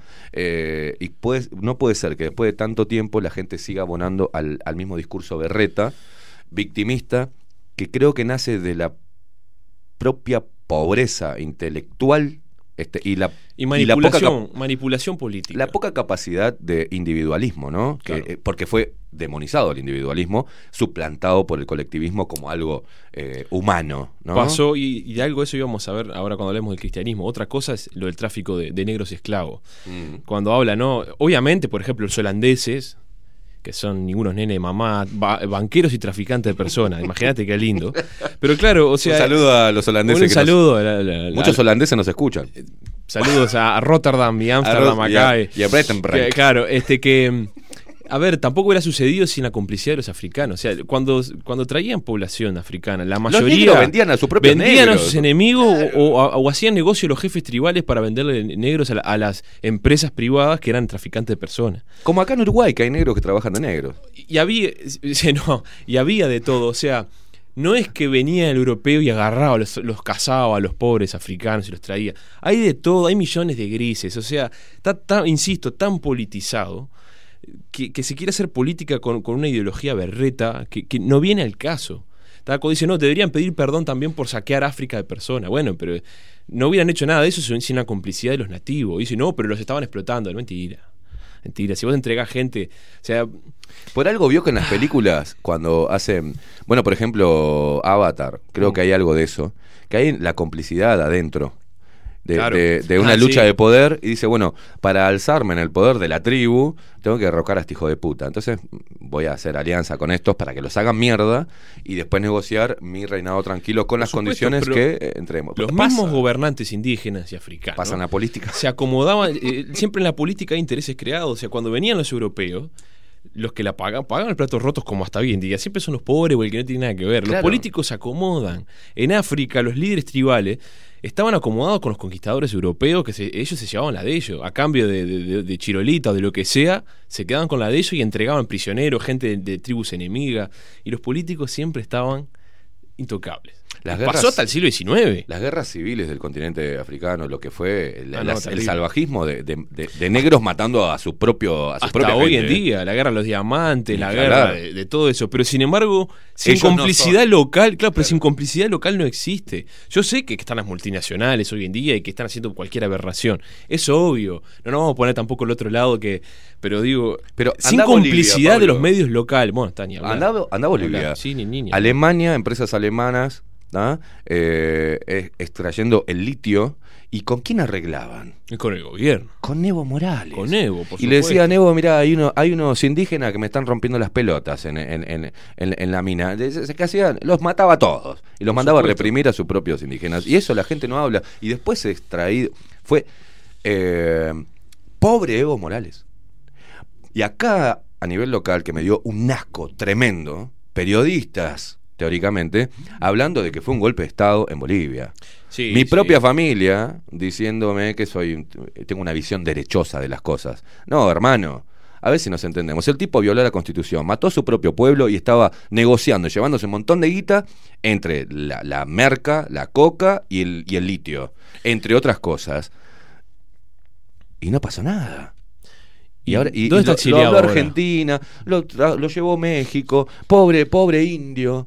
Es un hijo de puta y hay que entenderlo de esa manera. Pasa que son- No hubiese pasado las cosas en Bolivia sin la complicidad de Evo Morales. Y de, ot- o sea, Y de otra gente, ¿no? Y de otra gente y de otros gobiernos, porque eso, eso sigue pasando. En Uruguay, el tema UPM o, de- o del entreguismo famoso, puedes estar de acuerdo o no. Puedes estar de acuerdo con UPM. A mí no me interesa si la gente está de acuerdo o no cuando yo hablo con una persona. Pues eso son opiniones. Claro. Que el entreguismo es total y consecuente a medida que pasan las banderas políticas es obvio. Obvio. Y, y desde la calle Grande hasta Sanguinetti, Valle, Tabaré Vázquez, todos hicieron no solo la complicidad o la vista gorda, hicieron su esfuerzo porque eso pasara. La forestación, eh, las papeleras, o sea, todo. puertos. Sacando si estás de acuerdo o no, te parece bien o mal. Todos están con la veña de los gobiernos. Entonces, pero después viene, no, porque el entreguismo y, y la calle Pou viene a entregar el país. Ah, porque los demás no. No, los demás no, no, no tiene nada que ver. O sea, es tipo. Cambia la mano, la entrega siempre es la misma. Claro, porque eso es, un- eso es una de las jodas también de, de las repúblicas y, la- y las democracias actuales, que son satélites de... de- de- somos, nosotros somos satélites, o sea, no, no tenemos autonomía, nunca la tuvimos, ya lo, lo venimos hablando en otras columnas. Eso pasa de que hay, intereses enormes, de los cuales bueno, no- los gobiernos acá no es solo que no les interesa impedir, de la boca para afuera, sí, para la hinchada, para que los voten, pero después, o sea, los gobiernos se les llevan, o sea, todos se llevan su tajada y las cosas siguen pasando, ¿no? Y, y cómo se... Por ejemplo, está, está el discurso famoso, a mí me, me- me pasa mucho discutir con frente amplistas cuando acusan a Sanguinetti de, de que le dio vida a los camiones. Y los trenes, ¿no? Fundió los trenes y le entregó a la... ¿Pero qué trenes? No había trenes. Ya lo habían fundido. AFE lo había fundido. No había trenes. En la dictadura si lo- los militares intentaron reflotar un tren, creo, pero no funcionaba ninguno. Todo a pérdida, un desastre. Hasta hoy en día hay gente cobrando, saludos. Sí. Pero... eh, ¿no? Y se, y se dice, no, porque le dio la vida a los camiones, ¿no? Y le dio la vida a los camioneros y a, la- y a lo- las cooperativas de transporte. Y si no había trenes. Y después, ¿quién reflotó los trenes después? Nadie. Sigue la misma joda de los camiones y los ómnibus. Y la gente pagando un huevo para ir de acá a cua- a 40 kilómetros a la casa. O sea, los tiempos pasan, las cosas que se hicieron quedan y no hay una vuelta atrás. Lo que queda es el discurso. Después, después eh, el, el- Y cuando, perdón, el cuando se quiso poner el tren chino, los mismos. Oh. ¿No? Como quisieron poner el tren, lo saboteamos y lo saboteamos. Italia? y lo saboteamos. Había Eh, uno eh, que querían que querían por los chinos. La Sí, ese. Italia. Bueno, no, ese no, no, porque estamos entregando el país. Y no, no ahí Salgado dijo, no, papá, sácamela. y los propios gremios y, los propios, y las Claro. propias centrales de trabajadores.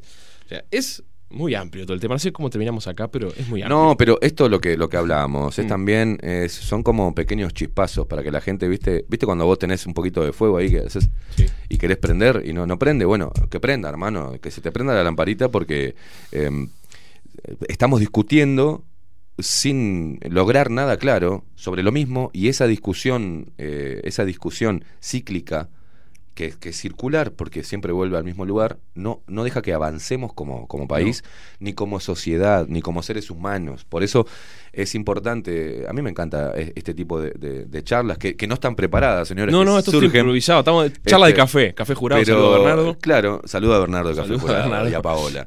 Pero, ¿qué pasa? El puesto gerencial, digamos, de un presidente también depende, tiene algunos tintes de personales. Si bien no tienen el poder absoluto, tienen tintes personales. Una, hemos, eh, por ejemplo, a nivel departamental, hemos criticado a Daniel Martínez por un montón de cosas en la, en, en la última, en- en- bueno, que estuvo en, en la Intendencia de Montevideo, pero respecto a es- me hizo acordar lo de Sanguinetti y los trenes y, y los Sí. camiones, cuando Daniel Martínez, después de pelear con, con- con el tema de la basura y que siempre los gremios, que qué paro, que esto, que el coso, después de comprar camiones al pedo, dijo, ¿sabes qué? Si se ponen pelotudos, privatizo la recolección y ahí saltaron todos, ay, Ah, una ¿viste? política de privatización, sí, hermano, pues me estás haciendo un quilombo todos los días, que si no es el camión, es la gente, que si no se te duele el culo, es, es el sueldo, que si no es el sueldo, es aquello, ¿sabes qué? Váyanse a cagar, pues, contrato un servicio este privado y que me recolecte la basura y anda la puta que te parió. Y se encarece todo. Porque Y se encarece todo. privado, pero a los que hacían eso les tiene que seguir pagando. Hay que no seguir se pagándole echan. para hacer Claro, mierda. Claro. Entonces, viste, ese reclamo continuo, cuando acá se enojaron la gente con Aprole porque no les di cabida para hablar, en una entrevista las di, y que estaban levantándose porque las empresas estaban comprando maquinaria de última generación que los iba a dejar sin laburo. Pero me hicimos un flashback. Claro. Y reinventate, hermano. Porque yo no lo puedo desde el ser. Mi viejo era bobinador de motores. Claro. Cuando, Pero- entró, cuando entraron a Argentina los motores brasileros, que valían lo mismo que eh, un rebobinado, mi viejo se fundió. Sí, Porque claro. la gente dijo, no, no lo voy a llevar a arreglar, me compró uno. Después hubo un periodo como de 10 años hasta que la gente se, daba cuenta de que esos motores eran una mierda y que tenían que andar comprando uno todos los años porque se le quemaba. Claro. Pero mi viejo, eh, ¿y qué hizo? Salieron todos los bobinadores a, a hacer una protesta en un sindicato contra el gobierno que había hecho un TLC con Brasil, con motores eléctricos. No, se dedicó a hacer otra cosa. Eh, Viste, parece que El estamos que no se siempre- adapta. Pero eso pasa, es como Siempre. el farolero que antes iba por la ciudad prendiendo los faroles eh, a gas que había o lo que sea. Después vino la luz eléctrica y se quedó sin laburo. Pero Ah, el no sindicato puede hacer de una- faroleros. claro, no puede hacer una huelga. O el chofer de los coches de cable Ojo con los toma consumo. De Bueno, UTE, por ejemplo. seguro. Los- Pero se va ayer me fueron, hace una semana me fueron a cambiar el, el- el contador. Y le digo, ¿qué pasa? ¿Qué pasó? Vengo atrasado con la luz, ¿viste? Me vienen a cortar, digo, la puta madre.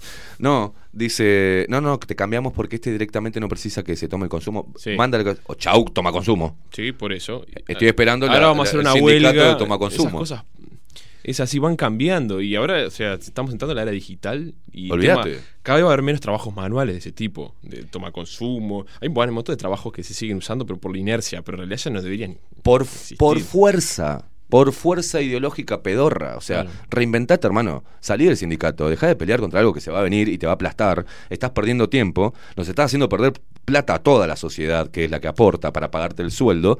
Y hacé algo, hermano. Por eso la educación tiene que empezar con una reforma fuerte, orientada a Epa. otros puestos de laburo. Epa. Pero nadie quiere reformar porque ¿cómo vamos a, hacer que la gente sea capacitada? Si tenemos, necesitamos gente estúpida para después acarrearla con un choripán y hacerlos votar por nosotros. O sea, wow.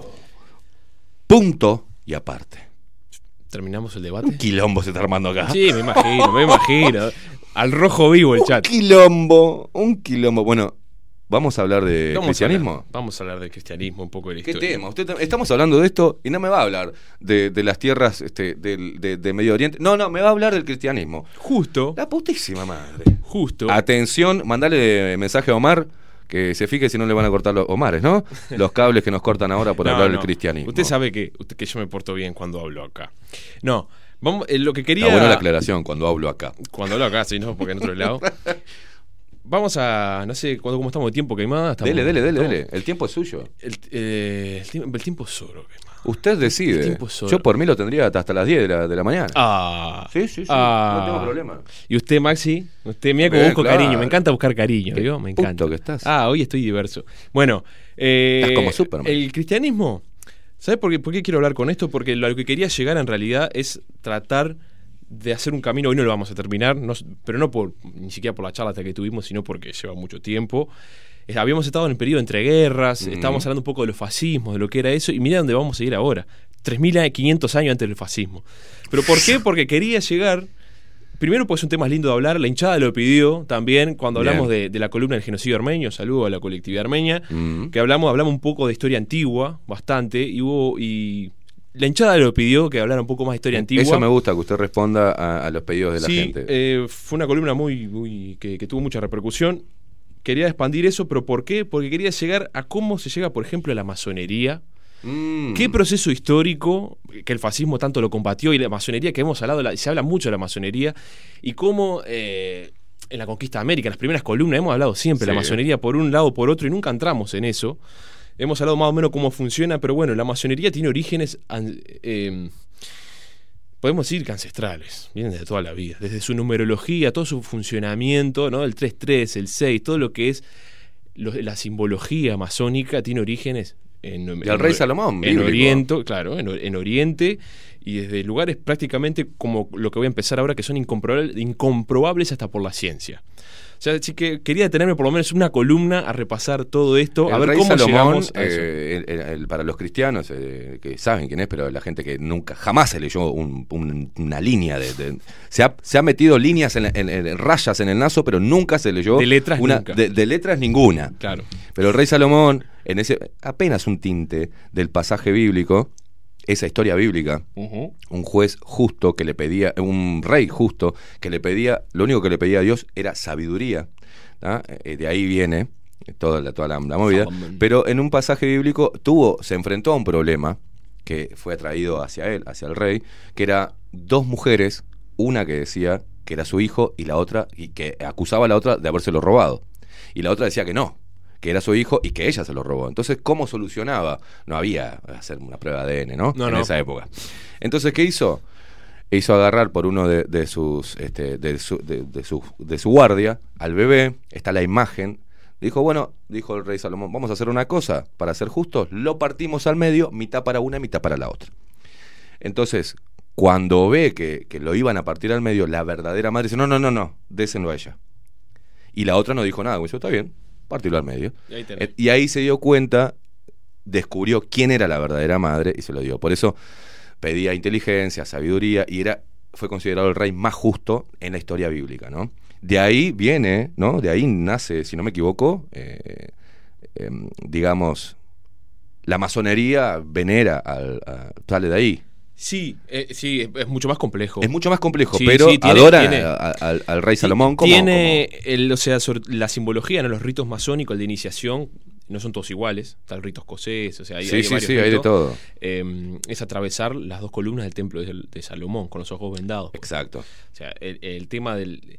Por eso los fascismos cuando Bueno, está, atacaban está la la del masonería... templo, del rey Salomón. eh, la masonería siempre estuvo asociado al judaísmo en muchos Mm. casos, por, por sus detractores sobre todo, porque tiene ese, ese complejo eh, simbólico oriental que viene de en realidad del antiguo Egipto, mm. de los constructores de pirámides y todo eso. Así que vamos a meternos un poco en esto, justamente en temas bíblicos, porque la historia, la arqueología, mismo la numismática y un montón de estudios de, de- de cosas palpables, es muy difícil comprobar lo que está en el Pentateuco, que sería como el inicio de nuestra historia en Sí. Occidente. Y lo importante que es. El Pentateuco, que son los cinco libros del- de la Biblia, el Antiguo Testamento. La Biblia, para el que no sabe, está dividida en dos: el Antiguo Testamento y el Nuevo Testamento. Sí. El Antiguo es como el libro sagrado eh, judío, en realidad. Ellos tienen después este, El- el Corán, el, Talmud, el- no el el- Talmud, no, Corán babilónico y el Talmud israelí.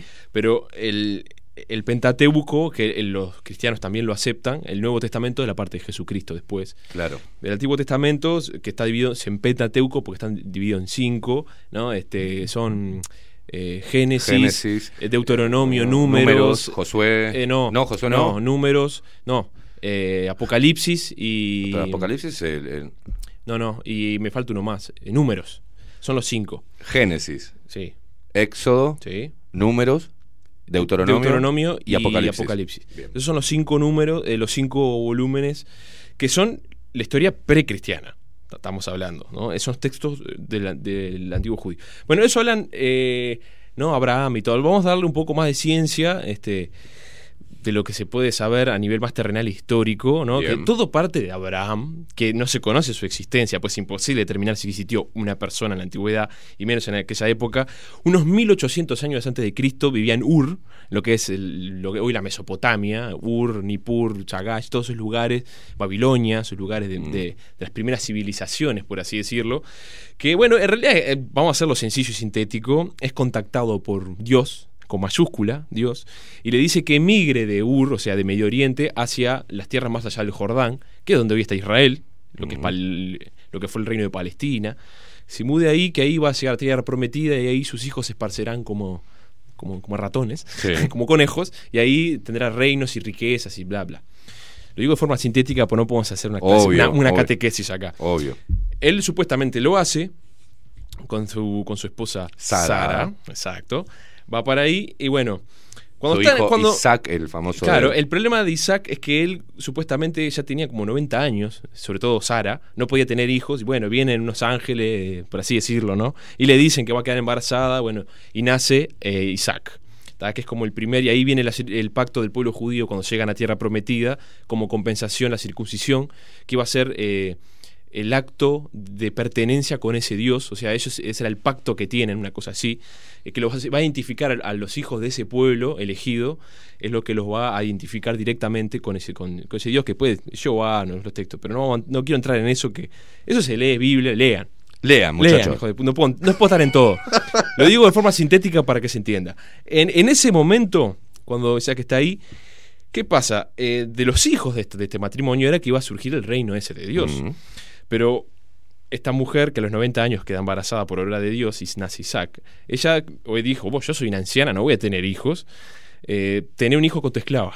Entonces Abraham, quien tenía, toma de esposa una esclava egipcia que tenía, y que se llamaba Agar, y tienen un hijo que es Ismael.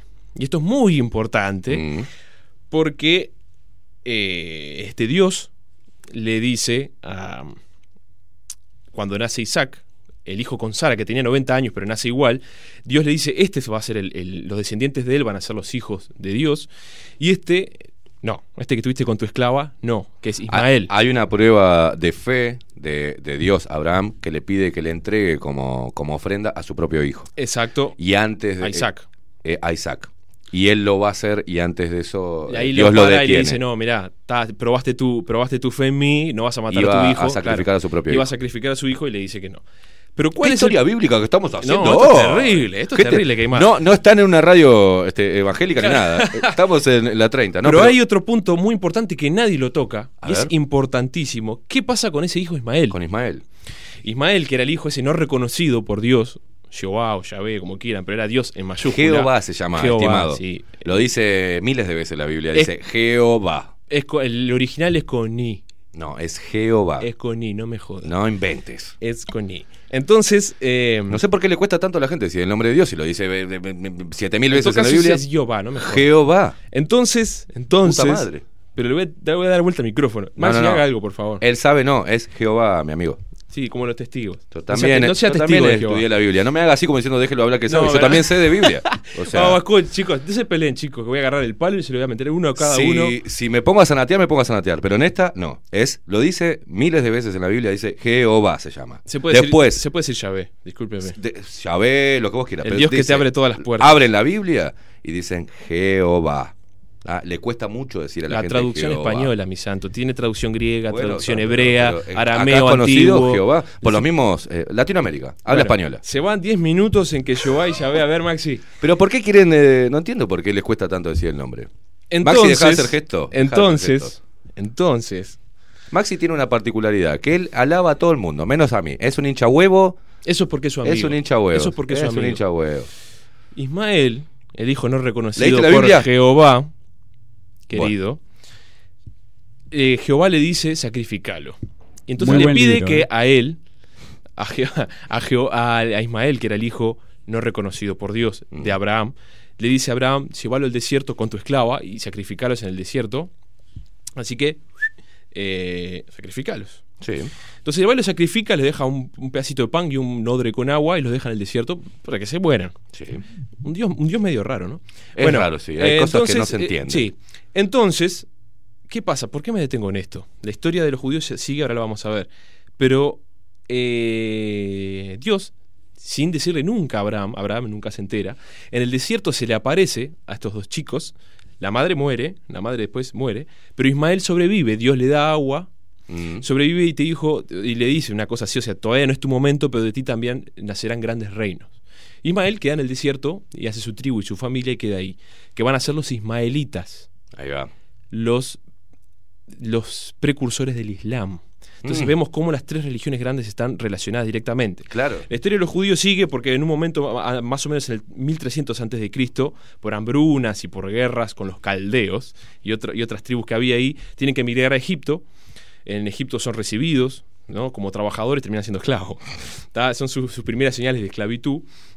Que después viene el episodio de Moisés, que era supuestamente del gremio de ladrilleros que trabajaban. No se sabe bíblicamente para qué Faraón, porque no se sabe, porque No no, se dice, sabe. se le atribuye a Ramsés II por la, ep- por la época y todo. Bueno, ahí es cuando eh, Moisés, un caudillo, acaudilla a todos, cruza el mar, el mar negro que se abre, Mm. llega al Sinaí, todo en nombre de Dios, siguiendo a Dios, vagan 40 años en el desierto, va al monte Sinaí, que no se sabe bien cuál es, porque se, se- se- se supone que es el monte Oreb, porque el Sinaí es una cadena de monte, no se Mm. sabe bien cuál es a cuál subió, que se queman las zarzas y aparece la gloria de Jehová, que es esa luz, que aparecía una luz naranja con una neblina, Mm. que le hablaba solo a Moisés, y Moisés bajaba y le daba órdenes al, al pueblo Sí. liberado de Egipto, que le da la orden de volver a tierra prometida, vuelven a tierra, hacen el arca de la alianza, todo eso, esta, que es historia apasionante, ¿no? Pues es historia bíblica, pero es toda una Los diez historia. mandamientos. Bien, en las, en las tablas, cuando sube al monte y habla, baja con las tablitas del mandamiento, que esas tablas, esas tablas las ponen dentro del arca de la alianza, que supuestamente tenía como poderes destructivos, que es cuando hacen caer la, la muralla de Jericó. Todo Lo que eso, se encuentra Moisés cuando baja, que se encuentra que eh, eh, demoró tanto, que eh, los de ahí se hicieron un becerro de oro, un, un dios para adorar. Baal, Baal, exacto. Sí, eso, bueno, eso era muy, muy, era muy practicado en Medio Oriente porque cuando donde los judíos se sitúan estaban, estaban los fenicios. Los fenicios eran muy adoradores de la tauromaquia y de Baal, el dios toro, el dios de los cuernos, Sí. el sacrificio. Eso está, bueno, a eso vamos, porque en, en bíblicamente, mientras Ismael hacía su pueblo en Arabia Saudita y otros lados, el pueblo judío se fue a Egipto, después de Egipto al Sinaí, de la mano de Abraham. Todo esto en mucho tiempo. Después, a bajo orden de, de Dios. De la mano de Moisés. De la mano de Moisés, perdón. Moisés, perdón.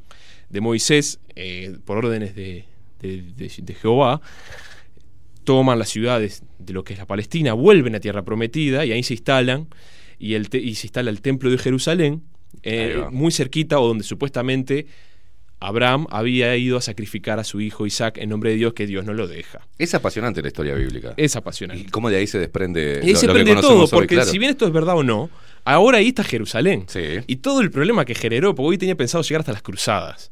Vamos a ver si llegamos, sí. Que, eh, que- porque quería, en vez de hablar de la conquista de América, quería hablar de las cruzadas y cómo estas cosas pasaban y eran comunes. Mm. El, el nombre de, de las conquistas religiosas y las guerras Sí. santas era muy común. O sea, no excedió lo que es la conquista de América. Y no las estoy comparando. Son cosas que comunes en esa época. O sea, no existía la ONU, los derechos No. humanos. cosas- Por suerte Eh, no existía la este, Entonces, acá es donde más o menos la historia muy sintética de ¿no? lo que sería el pueblo judío, siempre siguiendo las órdenes de este Dios, un Dios muy receloso ¿no? de, de ese pueblo que mediante la circuncisión se identificaban entre ellos y no deja entrar a nadie. Es una religión sumamente hermética, como lo eran las religiones este, iniciáticas o mistéricas en el mundo antiguo. Mm. Ahí, ahí está. De ahí surge el cristianismo, como todos sabemos. ¿Por qué? No, todos no sabemos. ¿eh? Bueno, eh, para el que no sabe, vamos a hacerlo de forma sintética para vamos que a le recordar a interese la gente que es todo sintético esto. Por un tema de tiempos y por un tema de que no podemos entrar tampoco en- Es- en una clase universitaria No, de- claro. en detalle, porque hay mucha Porque gente que no le interesa no, o pero no sabe. hablaste de esto. Claro. Y no, pero no, pará, no podemos dar todos esos detalles porque estamos. Y aparte también hay que apuntar a la gente o que no sabe, o le interesa la historia, o se está enganchando, y hay gente que se engancha ahora. Sí. O sea, vamos- hay que hacerlo a menos, esto después se lee. Yo no puedo venir a, a que aprendan. Es como un profesor. Yo no- no- o sea, tienen que leer. Si les gusta, después lean y averigüen qué información hay por todos lados y más de estos temas. Obvio. El pueblo judío, esa es un poco sintéticamente la historia de cómo se fundan los reinos, ¿no? Después de ahí, cuando el rey Salomón, que fue el más famoso, el templo de Salomón, Mm. ¿no? Eh, se- la fundación como de Jerusalén, eh, donde el reino de Judea y el reino de Israel, que son como los dos reinos judíos, llegan a su esplendor en, en su tierra y en su reino de su tierra prometida. Eso repercute hasta hoy. Sí. la guerra de Palestina es Sí. parte de esto, que ni siquiera sabemos si es verdad, o sea, por lo menos es bíblico. El cristianismo, bueno, ya todos sabemos. Después, el- algo que hablamos en la columna del genocidio armenio, búsquenla, está en la página bajo la lupa.uy. Uy. Eh, todo lo que fue el, el Medio Oriente, desde la conquista de Alejandro Magno, que sacudió el mundo de Oriente, llegó hasta la India, destruyó el imperio persa, que el imperio persa venía en guerra con los griegos. Bueno, ya los persas le habían dado, los judí- le habían dado lo que eran los, los judíos en esa época, los caldeos. Nabucodonosor los, les termina destruyendo, que era el rey de los caldeos de Babilonia, destruye a los judíos, los lleva en exilio a Babilonia, pero después eh, los persas conquistan a, lo que es el reino babilónico, los caldeos, y les permite la libertad de culto y los judíos vuelven a tierra prometida. Todo eso sucede mientras después caen los persas, porque los persas caen eh, a manos del imperio macedónico, que el imperio macedónico de Filipo II y después de Alejandro Magno de, habían destruido el Atenas, que Atenas, eh, Atenas y Esparta habían quedado destruidas, de matarse entre ellos en la guerra del Peloponeso. Conquistan Medio Oriente, eh, o sea, lo que empieza el mundo helénico, los griegos co- conquistan todo lo que es Medio Oriente, pero Alejandro Magno se muere, llega hasta la India, se muere, están todos apestados, muere en Babilonia, algunos dicen que lo mataron los generales. Los generales se quieren repartir ese reino impresionante que iba desde Egipto hasta la India y, y lo que era parte de Europa. O sea, la Grecia y todas las islas, Rodas y todos esos lugares, Chipre, Ci- Cyprus, todos esos lugares que estaban ahí. Bueno, empieza la guerra de los, de los diádocos. Los diádocos son los generales, se quieren repartir la torta de Claro. Alejandro que no dejó ningún sucesor. Ptolomeo quedó en Egipto, por eso la dinastía tolemaica, Cleopatra fue la última de los Ptolomeos, Cleopatra Filopator. Eh, tenías Seleuco en Asia, después por eso viene el, el imperio Seleucida, que es lo que lucha contra los romanos, porque después los romanos caen, los griegos caen a mano de los romanos, y los romanos pasan a dominar Medio Oriente, y todo ese bolón que los judíos estaban ahí. Bueno, entonces, mediante la dominación romana, esto también hicimos como Sí, unos sí. cuantos años de forma sintética, esto para decir que Medio Oriente estuvo bajo la dominación caldea, la dominación persa, antes de Egipto, de los hititas, de los mitani, de muchas otras culturas, pero estuvo bajo dominio de todos, de todos es un, es un centro de poder mu- de- muy importante por acceso al Mediterráneo. todo esto los pueblos judíos la vivieron toda esta, porque todo esto pasó en este periodo. Claro. Pasaron de dominación persa a dominación macedónica, al mundo heleno, después a mano de los romanos. Y acá es cuando empieza el problema, porque acá es cuando surge el cristianismo Exacto. bajo la dominación romana, que había gobernadores judíos que tenían intereses creados, como Herodes, eh, o Antípatro tenían intereses creados con el Imperio Romano y eran chipayos, porque gobernaban, o sea, eh, Pompeyo Magno vino, limpió a todo el mundo y puso a un gobernador judío acorde a lo que él quería, sus intereses Claro. para pacificar esa zona y hacerla un tapón contra el Imperio Parto que era, los partos eran eh, los descendientes del imperio persa, un imperio inmenso y muy poderoso que Roma nunca pudo conquistar, eh, que debe ser el único que nunca pudo conqui- conquistar, aparte de los germanos, está de la Germania más allá del Rin, que Roma nunca pudo pasar. En este contexto es que el cristianismo surge eh, en, una, en un momento de crisis del judaísmo, porque el templo ya se había apartado de lo que era el judaísmo ortodoxo, cobraban entrada para ir a... Todo eso no estaba permitido, ¿no? Para, para ir. Había ramificaciones, los judíos esenios, que eran como los judíos magos más orientalistas, que eran los que creían en la numerología. Bueno, Juan el Bautista, Jesucristo aparentemente venían, eh, Jesús de Nazaret o de Belén, porque dicen que nació en Belén, pero parece que no nació en Belén, no se sabe dónde nació. Eh, también dónde nació Jesús y si existió, es todo otro, otro sí, debate. sí, sí. Hay algunos que, los científicos escépticos que dicen que no, otros que dicen que sí. Bueno, eso no importa, pero es historia bíblica que es importante porque todo esto nos moldea hasta hoy en día. ¿A qué edad murió Jesús? A los 32, 33 A los años. 33. 33, igual que la misma edad que Alejandro Magno y algunos otros, 32, 33. En realidad no se sabe, pero numéricamente es 33 y no es casualidad. Como vamos a ver los 7 días de la semana, los 33 años, ¿no? Todo eso, la numerología que termina en la masonería. Entonces, por eso hoy quería, le vamos a ala- alargar una columna más probablemente Sí, dale. eh, cómo todo esto relaciona. Pero esto lo- había que explicarlo en algún momento, al menos de forma Fue sintética. como, fue como un remolino. No, pero fue Sí. como un remolino donde empezaron a. De ese remolino se desprendieron. Se desprendió todo, es que todo parte de ahí, por eso es tan importante, sobre todo desde el judaísmo, porque en realidad el cristianismo y el islamismo, que son las bases, porque es cierto que Occidente es el imperio romano y Grecia, Mm.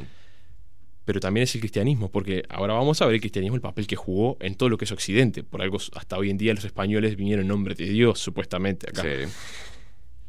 En este periodo romano de dominio de Medio Oriente es cuando esta- estas como sectitas este, que ni siquiera eran urbanas porque eran estaban como apartadas, ¿no? Serían unos hippies revoltosos en esa época. Jesús pertenecía supuestamente a los judíos eseños que eran creían en la numerología y todo eso. eh, creían eh, en un reino universal, en un eh, que el- en, en vida, ¿no? Las prédicas del cristianismo Sí. no estaban en la tierra, o sea, todo lo contrario a lo que eran las religiones, no solo el judaísmo, sino las religiones en ese momento. Eran muy, muchas religiones politeístas y terrenales. El judaísmo era monoteísta, pero Jesús viene a hacer un planteo de, de universalidad que no existía. O sea, Dios no está sujeto a un templo, no estaba sujeto al templo. Para el judaísmo el templo de Salomón es todo. Para el cristianismo es, es el reino es universal. Eh, eh, querían el amor, ¿no? Si te ponen la, la- si te Sí, abofetean sí, por sí. la otra mejilla, todo eso era revolucionario y, y escapaba a los poderes centrales, porque esa prédica de Jesucristo, o de quien haya sido, si es el Hijo de Dios, si fue un monje, predicador, lo que sea, un revolucionario, lo que, no importa, eso pasa, eh, la- las ideas eh, universalistas y de, y de empatía por los demás, vos por más que los mates y los mates y los mates, son ideas, y las ideas se esparcen, que fue lo Claro. que terminó pasando. Y el imperio romano eh, comenzó a combatir el cristianismo posteriormente por, por cómo se empezó a esparcir dentro del imperio. O sea, era, estaba prohibido el cristianismo. Se prohibió el cristianismo, por- no solo por pagano, porque eh, eran evangelizadores. Eso era lo que no pasaba Claro. antes. Las religiones no eran evangelizadoras, eran herméticas. El cristianismo es la primera gran religión, a diferencia del, del- del judaísmo, que empieza a evangelizar o llevarle la palabra de Dios a a los predicar, demás. digamos. A predicar, no, pero tratar de, de- de generar adeptos. Y ahí es cuando empiezan los problemas con el poder. Los poderes centrales de cualquier poder se sienten amenazados cuando una idea empieza a tomar sus adeptos a esa idea, que aparte todos sabemos que las religiones siempre tienen un centro de poder. Es Mm. o el que predica o, o el que sea. sí, sí. En este momento, cuando bueno, Jesús pasa todo lo que pasa con Jesús, lo terminan entregando, los romanos, lo- lo- se lava- la lavada de mano de Poncio Poncio Pilato, Pilato. lo crucifican, vuelve a los tres días, cuando lo crucifican, lo crucifican con otros dos, o sea, eran tres crucificados, resucita a los tres días, bueno, este, También ahí hay un simbolismo en la, en la crucifixión porque no, no, no, no había cruces ahí, sino que se los colgaban un madero a los malhechores. El tema de la cruz, Padre, Sí, Hijo, Espíritu la- Santo, de ahí la, la Santa Trinidad. Este, ver, está. eh, Es toda una un construcción posterior. Por eso yo le dije en la primera columna, siempre lo digo, no es Rómulo el que le puso el nombre a Roma, sino que es Roma el que le puso el nombre a Rómulo. O sea, el pasado no se recuerda, se construye. sobre todo de la política, Obvio. para generar una identidad. Todo esto es sintéticamente historia del judaísmo, que es la plataforma del cristianismo. Eh, no, no puedo explayarme más en lo que es el cristianismo porque después se esparció como, focos en todo el imperio, hasta que el imperio mismo, para ayornarse a lo que era, se tiene que declarar cristiano.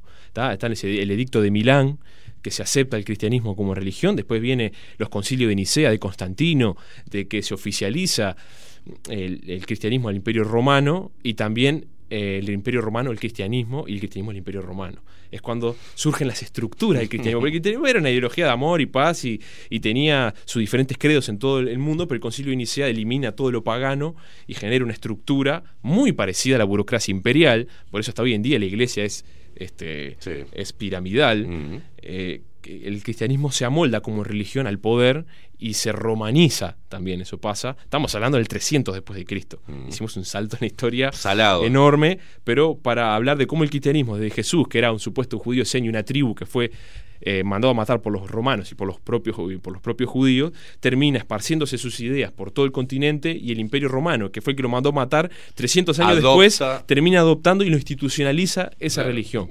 Entonces, O sea, Occidente si, no puede, con- eh, si no puedes contra ellos, únete, ¿lees? Entonces, bueno, pero vamos a hacerlo a nuestra manera. Exactamente. Y Occidente, que el Imperio Romano había conquistado desde la Inglaterra hasta todo el norte de África, el Mare Nostrum, todos ellos pasan, eh, que sé, todo el mundo occidental actual, sacando a Alemania, que nunca fue conquistada, todos pasan a, formar parte del cristianismo. Entonces ahí es cuando surge el occidente de la Europa cristiana, porque el imperio romano se, después se divide en dos, porque era un quilombo atrás de otro, la guerra contra los visigodos y los ostrogodos, el imperio de occidente termina cayendo, porque cae por hambrunas, por el surgimiento de la edad feudal, por la baja productividad de la tierra, por una peste que hubo, eh, y porque venían los hunos, los hunos apretaban a los godos y los godos apretaron al imperio romano, los godos terminan entrando al imperio romano, pero ya el Roma había dejado de existir porque estaba sumamente extranjerizada. O sea, la mayoría de las, todas las tribus no romanas se iban a vivir a la frontera porque querían gozar de los derechos ciudadanos de Roma, y Roma termina cayendo porque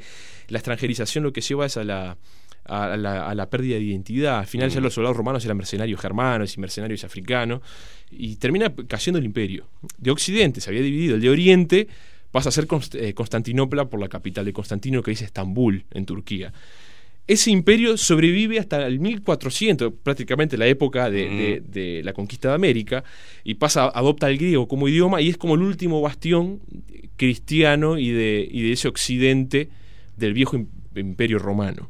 El imperio romano cae y se divide en reinos en Europa. El reino de los francos, que después es Francia, el reino de los, ingla- de los ingleses, después vienen los vikingos, todo eso, pero se logra cristianizar todo y esos reinos se van, el reino de Flandes, los flamencos que después, y Balones, que después es- hoy es Bélgica, se va dividiendo y bueno, se divide el occidente en esos reinos. Y acá, para cerrar, estaba un poquito pasado, pero para cerrar esto, la síntesis Deja, y dejar una, una, una punta enorme para la próxima. para la próxima, que vamos a seguir, pues este tema es apasionante. Para cerrar esto, ¿qué pasó? El Imperio Romano cae, eh, surgen los reinos cristianos, porque era la religión que había, como acabamos de decir, Francia, Inglaterra, Flandes, reinos, el Sacro Imperio Romano Germánico, después se trata de unir todo con Carlos. Pipino el Breve y todos los pi- pipinos y todo aquello, no podemos entrar en eso. Se trata de unificar, nunca se puede unificar, se dividen los reinos y el Imperio Romano de Oriente, lo que es Grecia, eh, lo que hoy es este, los, los Balcanes, el norte de, eh, el norte de África, después lo pierden, ¿no? Pero, y lo que es Grecia, eso es Constantinopla, eso queda como un reino.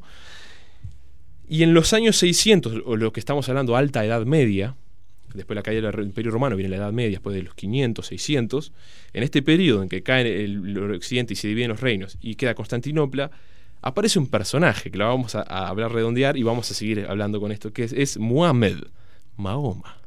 Mahoma.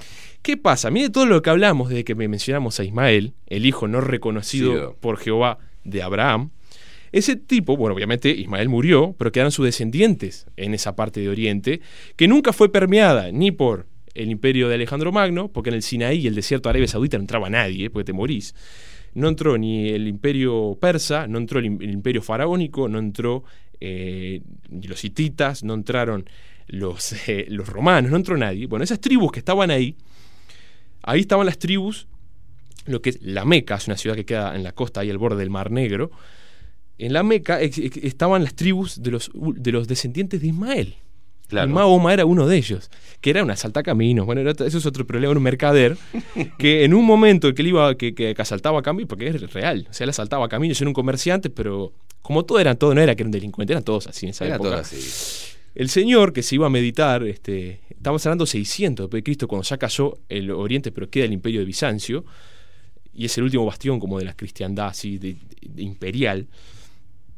En este año 600, 570 nace, muere en el 632. Muhammad, este comerciante que, se iba, que en sus caravanas recorría todos esos lugares y tenía mucho conocimiento y contacto con Medio Oriente, porque él comerciaba desde el Sinaí a Oriente y tenía contacto con el cristianismo y con el judaísmo, él tenía contacto con las dos religiones grandes que ya existían. En un momento que está descansando en una cueva, se le presenta a Dios, a él también.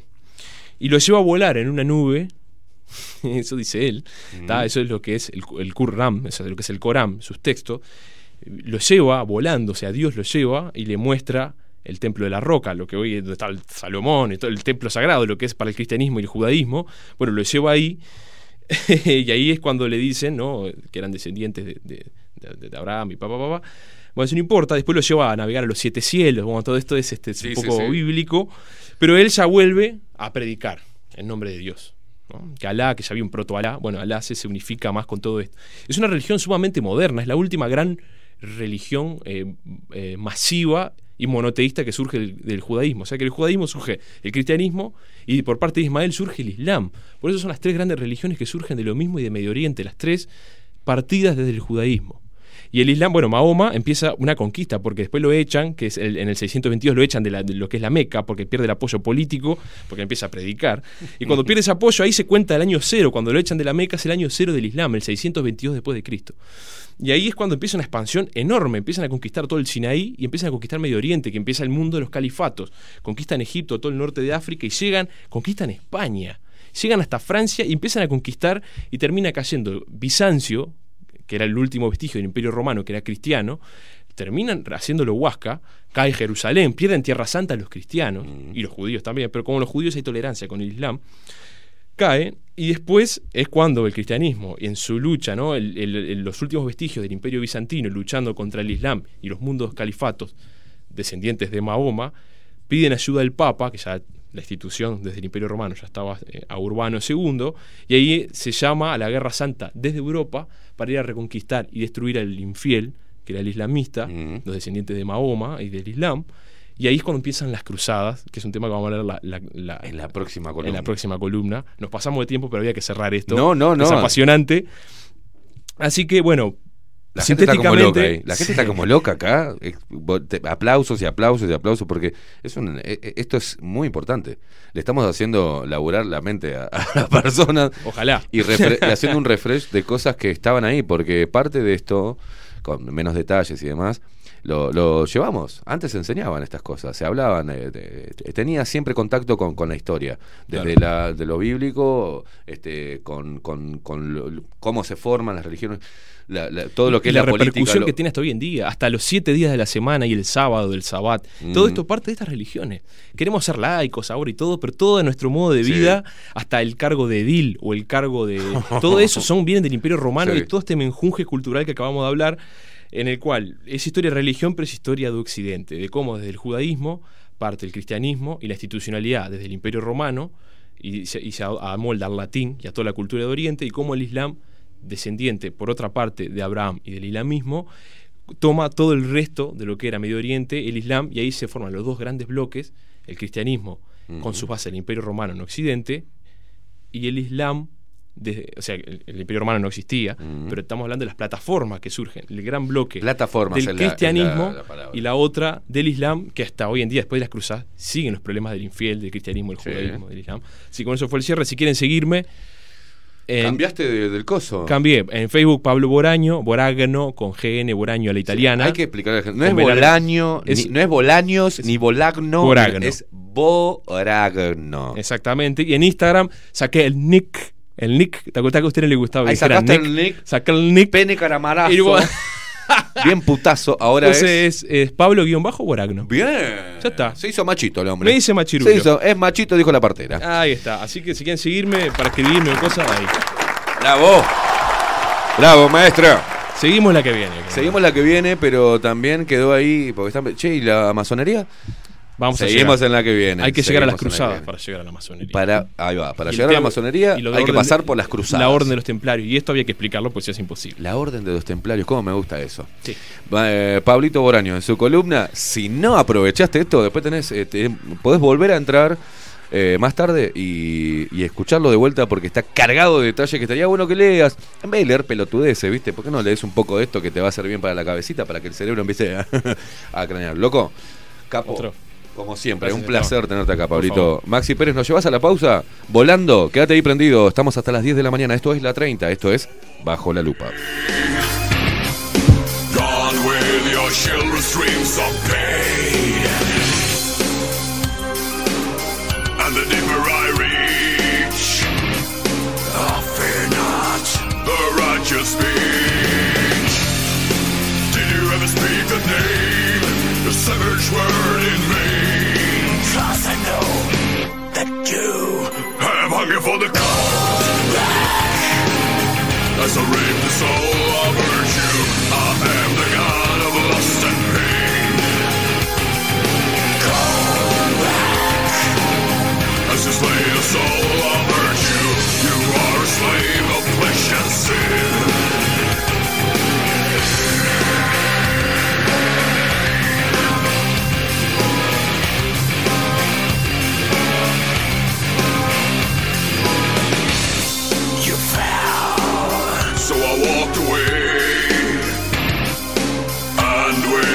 dying children I play. And the deeper we go, you're an act of a sinful show. Did you ever speak the name, the savage word in vain? Cause I know that you have hunger for the cold as I rape the soul of virtue. I am the god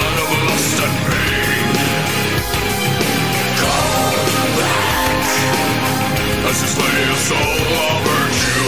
You are a slave of flesh and sin.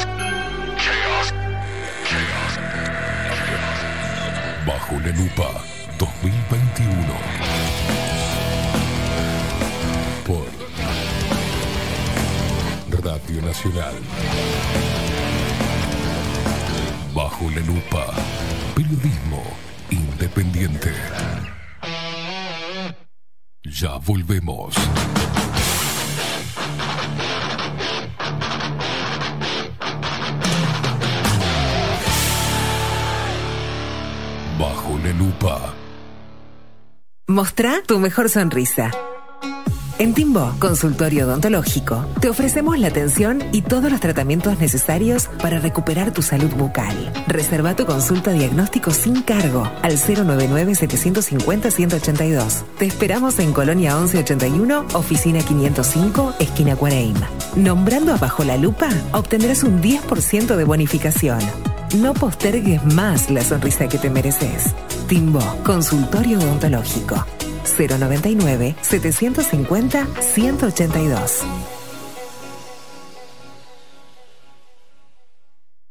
Grupo Service. Servicio técnico especializado. Huawei, iPhone, Xiaomi. Trabajamos con todas las marcas. Contamos con servicio express. Cambio de pantalla en 30 minutos. Grupo Service. Reparación de celulares, computadoras y tablets. Encontranos en nuestra web gruposervice.com.uy y por WhatsApp 094 389 568.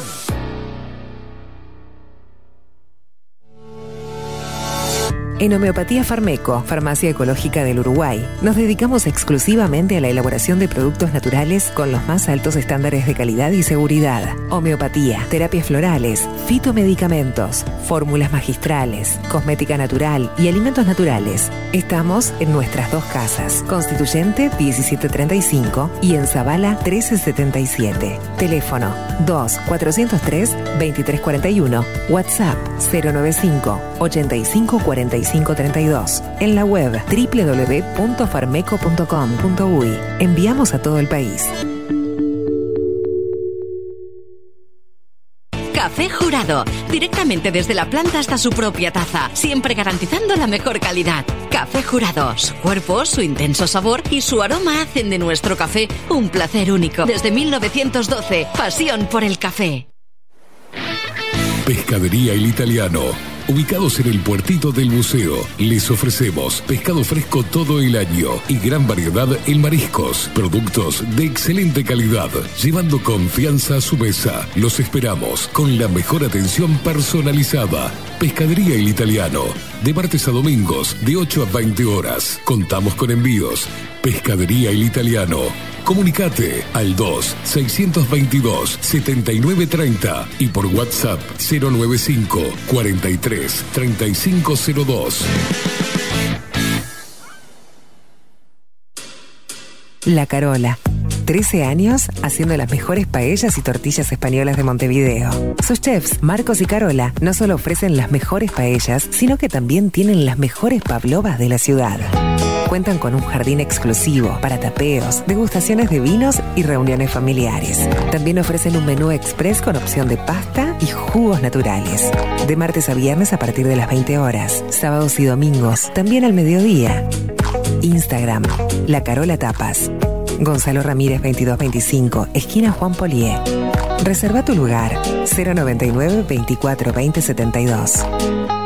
La Carola, el clásico de la ciudad. Si busco timbres notariales. Salón Libertad. Y si busco juguetes. Salón Libertad. Y si busco. No busques más. Salón Libertad tiene todo lo que te puedas imaginar. El salón más completo del centro. Agencia oficial de timbres notariales, profesionales y judiciales. Y si busco fotocopias. También en Salón Libertad. Paraguay 1344. Teléfono 2-938-33. Y si busco golosinas. Y si busco refrescos. Y si busco alfajores. También Salón Libertad. 2-938-33. Mercería Las Labores. La mercería más antigua del país desde hace más de 100 años junto a vos. Tristán Baja 1524, abierto de 9 a 19 horas. Visítanos en www.lanerialaslavores.com.uy. Facebook, Mercería Las Labores. En Instagram, Mercería Lanería Las Labores. 094-893-881. En artículos de mercería y lanería, lo que no encuentra aquí, no existe. Wolfer Contenedores. Realizamos oficinas, viviendas y proyectos a medida. En Wolfer Contenedores armamos el proyecto para tu vivienda con uno o más contenedores. Visita nuestro showroom en Ruta 1, kilómetro 155-500 y elegí tu vivienda. Wolfer Contenedores para entrega inmediata. Informate al 094-263-705 45 20 31 63 o en wolfer.com.uy. Wolfer Contenedores desde Colonia y Montevideo para todo el país. La imagen lo es todo. Adolfo Blanco, fotógrafo profesional. Una buena foto guarda tus recuerdos y también puede vender tus productos. Cobertura fotográfica de cumpleaños, bodas, eventos empresariales, retratos, books, fotos de productos, fotos para web. Fotógrafo profesional Adolfo Blanco 099 150 092. Mercado de Carnes La Vaquilla. Ofrece a sus clientes los mejores cortes y la mejor atención. Ventas por mayor y menor. Descuentos especiales a parrilladas, colegios y caterings. Envíos sin cargo. Teléfono 2-208-9877. Horarios de lunes a sábados de 7 a 13.30, de 17 a 20 horas. Domingos de 8 a 13 horas.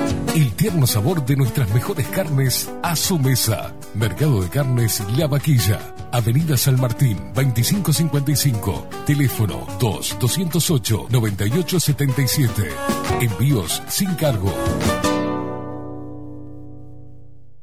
Hola, ¿cómo estás? Mi nombre es Maru Ramírez. Soy locutora profesional desde hace 26 años. Cuando me preguntan, ¿cualquier persona se puede dedicar a la locución? Mi respuesta es bien sencilla. El 20% es la voz y el 80% es lo que vos haces con ella. En los workshops que doy de locución comercial, descubriremos no solo si quieres ser parte de este mundo, sino también cómo trabajar de tu voz, cómo organizarte, cómo ejercitar tu voz para una mejor dicción, modulación y respiración. No, no importa que no tengas conocimiento de locución. Lo que importa son las ganas de aprender y descubrir un mundo nuevo que te pueda ayudar a conocer tu voz y una nueva forma laboral. Te espero. Dale, comunicate por WhatsApp al 095-062-082 o por Instagram, arroba marulocutora.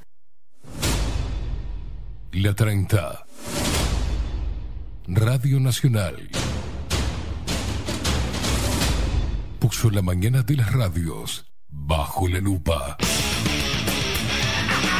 Esteban Queimada hace periodismo en serio. De lunes a viernes, de 7 a 10. Bajo la lupa. Y agárrate fuerte. La 30. 11.30 AM. Escribinos por Telegram. Arroba bajo la lupa uy.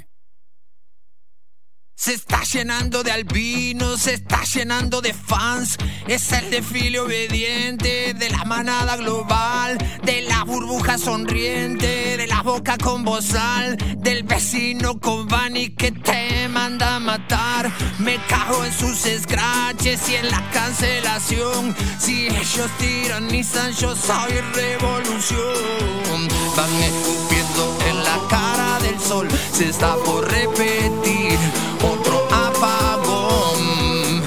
Hace tiempo yo ya lo viví, juramos que jamás se a repetir.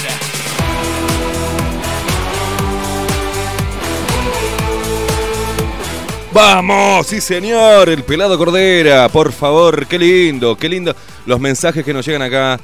Impresionante la columna de Pablo Boraño. Eh, me agité, boludo, qué gordo que estoy. Ay, qué viejo que estoy. Me agité. qué lindo. Energía, energía pura que le mandamos desde acá. Obviamente estamos orgullosos de lo que hacemos. Eh, bajo la lupa, en lo que se hable eh, acá en este programa, en las voces de cada uno de los columnistas. No lo vas a escuchar en ningún lado. Eh, lo que se habla acá no se escucha en ningún lado y es, trabajamos en eso, en mostrar un aspecto, tanto sea de la historia, política, de lo social, que no se toque en otro lugar. Y eso nos hace, hace que se entienda, o al menos la gente entienda, cuál es el espíritu de este programa. Un programa disruptivo. Y estamos muy orgullosos, Maxi y yo, junto con todos los columnistas. Mañana viene eh, Matsukeli también, palabras mayores. Todos eh, son muy importantes.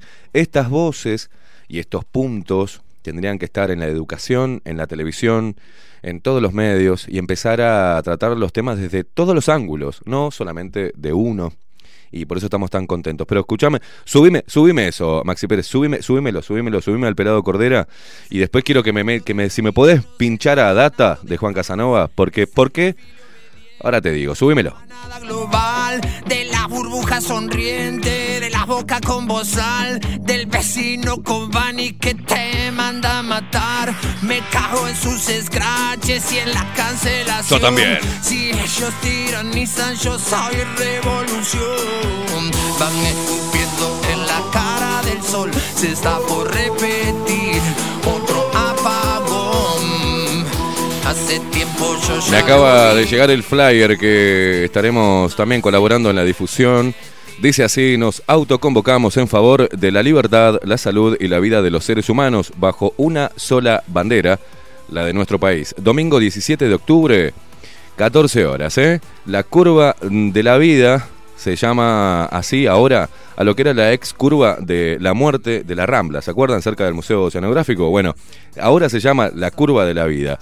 Música al aire libre, para todos. ¿eh? no hay, sin fines de lucro. Es simplemente. Y ahí vamos a estar, ¿no? Obviamente, como estuvimos en todas las marchas. Esta es una marcha que se convoca en forma multitudinaria, que atraviesa todas las ideologías, las edades, sexos, eh, religiones, mm, partidos políticos, partidos, este, clubes de fútbol.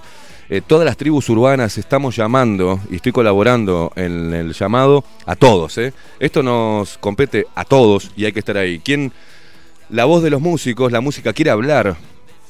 Y el mensaje fuerte a través del amor, a través de la energía, a través de, de juntarnos, de generar una masa enorme y darle un mensaje de amor a nuestro propio país, al mundo, y darle un mensaje fuerte de unión a este sistema político que no, no ha respondido a los intereses del pueblo, sino a los intereses de las grandes farmacéuticas, a los intereses de la política global, del poder global, y se ha olvidado, eh, hoy tenemos a todo el sistema político de espaldas a su pueblo, al reclamo.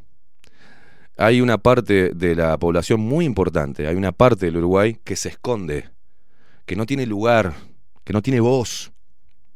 Nosotros desde acá nos hemos enfrentado, nos seguiremos enfrentando a esta dictadura hegemónica del pensamiento, a esta dictadura cultural, eh, a esta imposición.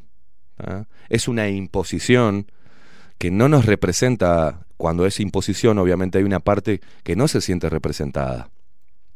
Y a la parte que se siente representada, se está dando cuenta que tampoco le representa, sino que lo único que han hecho es dividir a este hermoso pueblo, a este hermoso país, a Uruguay. Es un hermoso país. Lo que, los que están haciendo mierda a este hermoso país y a su hermosa gente son los políticos. Y eso hay que entenderlo. Es el discurso político, es el discurso de los que intentan llegar al poder por medio de, por ejemplo, organizaciones civiles, eh, ONGs, movimientos ideológicos, movimientos sindicales.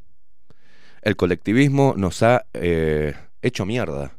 Se ha perdido de vista la necesidad del individuo, que es la minoría primera, ¿no? Todo aquel que no defienda al individuo, ¿cómo puede defender a las minorías? Si la primer minoría es el individuo. Eh, por eso es importante que acudas, como lo vamos a hacer nosotros, con Maxi, y casi todo el equipo de, de Bajo la Lupa, vamos a estar en lo que era la llamada ex curva, es ex curva de la muerte, ahora es la curva de la vida, y la vamos a bautizar así entre todos los uruguayos que estemos ahí. El domingo, 14, 14, 14, 30 horas. Eh, ahora me mandaron el flyer que lo vamos a andar desparramando por todos lados en un rato nomás. Pero ¿quiénes, ¿quiénes van a estar? Y es importante que sepas. Repito, va, a, va Dan Sol, 19 grados más o menos, 20 grados. Va a estar precioso para juntarnos, para juntarnos a ejercer nuestra libertad, a pisar libremente nuestro suelo, a escuchar música al aire libre, sin entradas. Acá no hay ni auspiciantes, ni hay, eh, no se cobra entrada.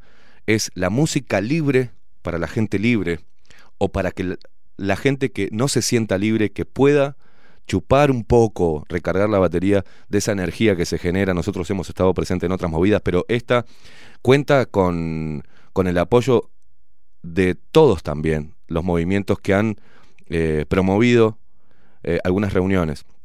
Ayer hablaba con, me llamó Fernando Vega, que también se pone a disposición a convocar y, y a, desde su lugar, también a eh, la OMB, Médicos por la Verdad, todo aquel que quiera, y, y todo aquel que no pertenezca a una organización, porque no va a haber una distinción, no va a haber un discurso político, no va a haber un discurso de nadie. La música con su energía desde el amor va, va a empapar esa, esa reunión de un pueblo libre, que nada de eso se puede manchar. ¿Van a intentar mancharlo? Pueden ser, puede ser. Pero la gente que va a ir ahí no lo va a hacer. Y la energía de un pueblo realmente unido, con toda su diversidad, se celebra la diversidad, no la diversidad sexual, la diversidad de opinión, de crianza, de creencias. No hay una distinción de color de piel. Nosotros no somos los que proponemos el racismo. Nosotros no somos los que proponemos la discriminación, la demonización. Al contrario, celebramos, celebramos lo que somos. Un país nutrido de un montón de corrientes. Hoy estábamos tocando con Pablo parte de la historia cristiana, bíblica, atea, judía. No nos interesa etiquetar a la gente por lo que crea, pero sí eh, en esta nos une a todos por igual, porque el problema es el mismo. Es un sistema político a nivel global que nos está quitando humanidad, nos está quitando luz, nos está quitando derechos, nos está quitando libertad. Por eso es importante que dejes cualquier estupidez que te venga a la mente y que te armes de valor y que estemos todos ahí. El próximo domingo, 14.30 horas, va a estar dando un show, digamos, se hacen obras, ¿no? Se promueven obras eh, sociales de beneficencia, ¿no? Esto va a ser una. Con, con los músicos quieren hablar, quieren hablarle a su gente y decirles que no están de acuerdo con lo que están imponiendo. La segregación, la discriminación, la, el ocultar información relevante para la población respecto a las inyecciones que se están promoviendo aún. Eh, dar un mensaje potente. Y va a estar el pelado Cordera haciendo sus temas, que son todos de alegría, como el que escuchábamos recién. Va a estar Juan Casanova, un amigo de la casa y un gran luchador, con unos huevos tremendos, que fue, estuve hablando con él hace muy poco y le dije el orgullo que me dio estar pisando este suelo y escucharlo a Juan Casanova en su último show decir lo que dijo y de la manera que se la jugó Juan y que viene peleando con no puede ser que Juan Casanova con la historia que tiene y lo rico que fue para el rock uruguayo que hoy tenga que andar pichuleando hermano. Y los que están discriminando como no te va a gustar por ejemplo y Jaime Ross estén haciendo levantando la empala la guita. ¿Cómo puede ser que Juan Casanova haga andar pichuleando como nosotros con el caudal artístico que tiene y con las pelotas que tiene para decir estos hijos de puta políticos no van a pinchar a nuestros pibes? No escuché a nadie decirlo acá en Uruguay. No escuché a un solo músico uruguayo de la talla de Juan Casanova decir lo que dijo con la, con la remera puesta a los pibes no se los pincha. Entonces eso hay que apoyarlo, hay que promoverlo, hay que promover la otra voz. Malevaje, nuestra banda amiga, Julio y Ramiro, unos genios. Ciudadanos B, Cactus de la Planicie, Gatos Callejeros, que estuvimos pasando su música. Y también va a haber electrónica. DJ Manglus y también la DJ Valentina Volpe, que van a estar eh, dando lo que. dando todo el amor desde su arte para un pueblo libre y para que esto no vuelva a ocurrir nunca más y para defender realmente a los viejos que los tienen sometidos al miedo, a nuestros viejos de los cuales aprendemos tanto y es algo que es mi debilidad, los viejos, y a los niños, que son las próximas generaciones, las que van a conformar una sociedad activa y cada vez más libre. Hay que dar un mensaje, señora, señor, jóvenes, hay que empezar a entender que lo peor que le puede pasar al poder es vernos felices, unidos, abrazados, bailando, con luz, con energía. La oscuridad no nos va a tapar, no va a tapar a este pueblo.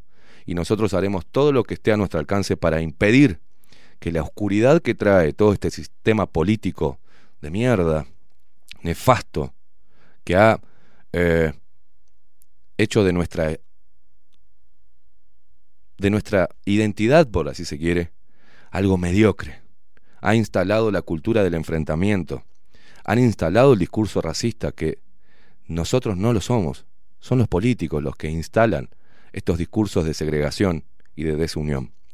Es momento, y este momento, a pesar de que es muy complicado, de que muchas personas que están ahora escuchando en sus casas están viendo cómo carajo hacen para pagar su alquiler, o cómo hacen para pagar la luz, o los servicios, cómo hacen para comer. Entiendan que no es el capitalismo el demonio, no es, no son los empresarios los demonios, no son los emprendedores los demonios, los que empobrecen a un pueblo. Es el mismo sistema político que no da las oportunidades para todos. La capacidad la tenemos todos, con más estudio o menos estudio, pero la capacidad de generar y de sentirse orgulloso de ganarse el pan de manera honrada la tenemos cada uno de los habitantes de esta, de este, de esta tierra. No dejemos que jueguen con eso los políticos y que nos vendan al mejor postor, que regalen nuestra tierra, que vendan nuestra tierra, que se aprovechen de nuestros recursos naturales, todo el sistema político, de una mano y de la otra, que nos metan e implanten ideologías en la cabeza de los niños, en la educación, que sea una educación abierta realmente. ¿Ah? Es momento de dar un mensaje sano, despojado de todo interés político, simplemente un mensaje humano. Y allí, el próximo domingo, a las 14.30 horas, con un show al aire libre, sin nada comercial, simplemente amor, energía y humanidad por encima de todas las estrategias que quieren hacernos mierda. Te espero, vamos a estar ahí, vamos a estar con Maxi. Estoy ansioso, estoy feliz de que de tener esta de ser un canal para que los músicos hablen. Eh, me llena de orgullo a, mí y a toda la gente que está escribiendo ahora, eh, también a todo, repito, a todos los movimientos, eh, a todos los movimientos. Acá no se, no se echa ninguno, al contrario. Todos, los necesitamos a todos. Necesitamos que se saquen la camiseta de su organización social o de su bandera y que se pongan la, nuestra, la de Uruguay. y que estemos ahí y que nos abracemos, que generemos un mensaje que estoy seguro que este mensaje se va a replicar en otros países, porque esa es la manera. Vernos felices, unidos y libres es lo peor que le puede pasar a este sistema político nefasto. Y van a tener que empezar a cambiar las estrategias para llevarnos en las próximas elecciones a que votemos y confiemos de vuelta en ellos. ¿eh? Van a tener que trabajar mucho. Van a tener que empezar a hacer lo que supuestamente son servidores públicos. Y personas que representan a su pueblo. Van a tener que empezar a cambiar de estrategia. Y nosotros, unidos de esta manera y con ese mensaje sano, libre y despojado de toda maldad y de toda ira, vamos a hacer que eso suceda. Estoy confiado en ello. Subime la música. Subime, subime, subime, subime la música. Te busco y no sé a dónde estás. Las tribunas vacías dan desolación. Te busco en la Plaza de la Libertad, en la 9 de julio y Constitución. Tu alma cabullida en algún lugar, temblando de frío sin ver el sol. Tal vez la estés pasando mal. Hace ya mucho tiempo que no sé de vos. A mí también me duele tanto esta verdad. No puedo compartir mi mal humor. Solo quiero saber cómo estás vos. Hay tanta gente que te quiere aconsejar y no saben cómo ponerse en tu lugar. Abrí tu corazón que te quiero escuchar. ¡Vamos, che! Lo más sincero y te. Muchas gracias a la gente de Maldonado. Se viene mucha gente de Maldonado, ¿eh? Mucha gente del departamento de Maldonado que va a estar este domingo. Así que muchísimas gracias por el apoyo, por el aliento, por ponerse a disposición para lo que sea. Eh, y no los voy a nombrar, eh, pero ellos saben de, de quién hablo. Muchísima gente de Maldonado y de diferentes partes del país que van a venir, inclusive me pidieron qué era lo que pedía Uruguay para entrar, porque quieren venir argentinos también a celebrar esta fiesta de la humanidad. Así que gracias totales.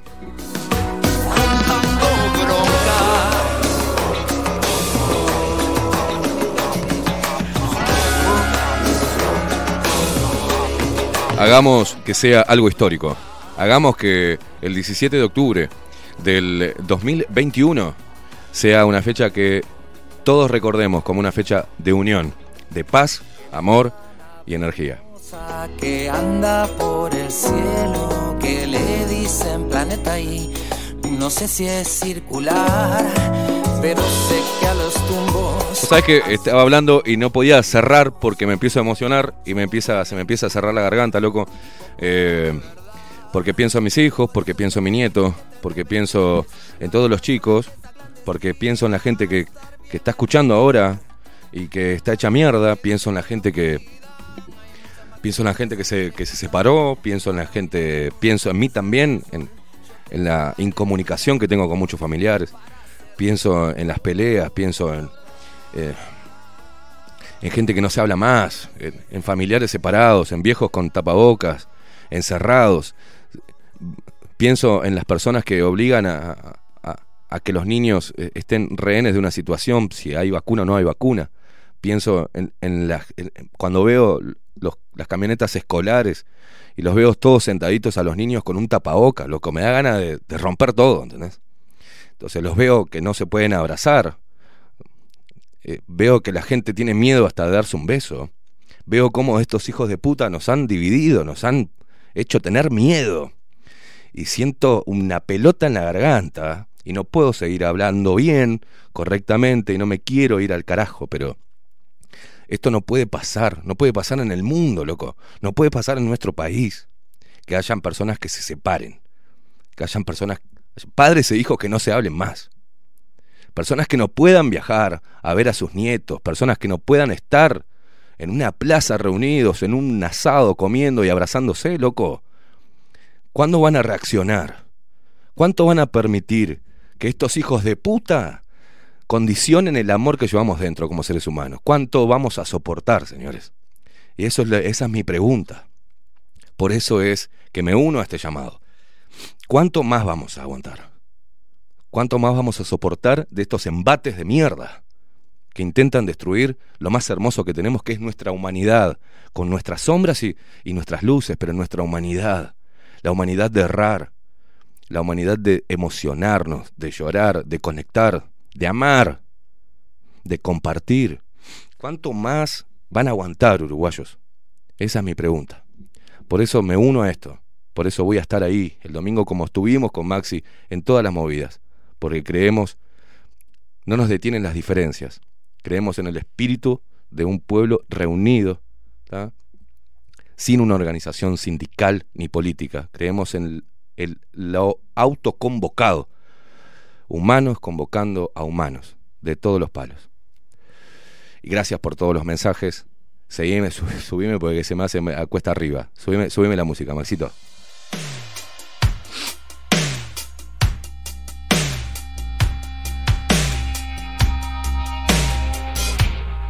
No tienen alma, no sienten empatía. Los entes criminales que controlan tu vida, la tecnocracia modela tu normalidad. Te tienen zombie, no te quieren pensando. La data viene, la data va.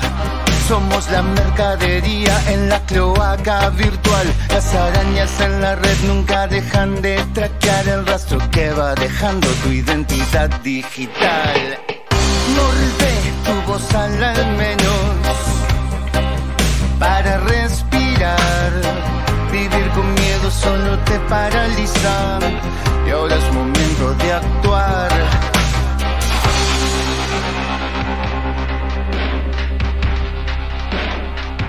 Todas las horas, en todo lugar, la máquina de terror no para de vomitar.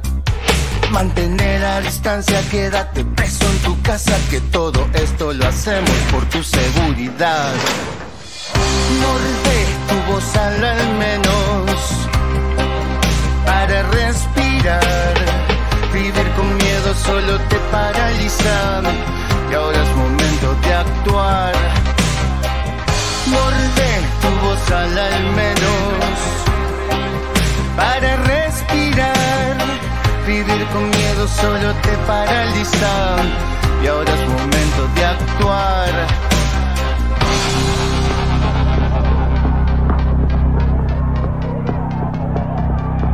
La densidad se espesa.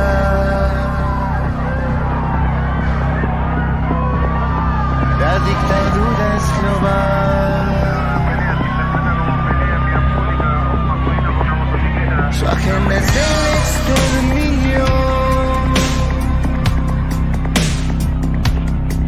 de toda humanidad.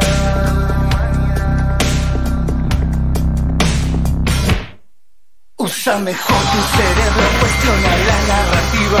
Llegó el tiempo guerrero, es el tiempo de despertar. Morde tu voz al al menos para respirar. Vivir con miedo solo te paraliza y ahora es momento de actuar.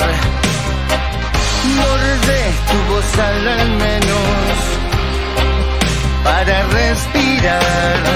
Vivir con miedo solo te paraliza y ahora es momento de actuar. El cielo llama guerreros. Es tiempo de despertar.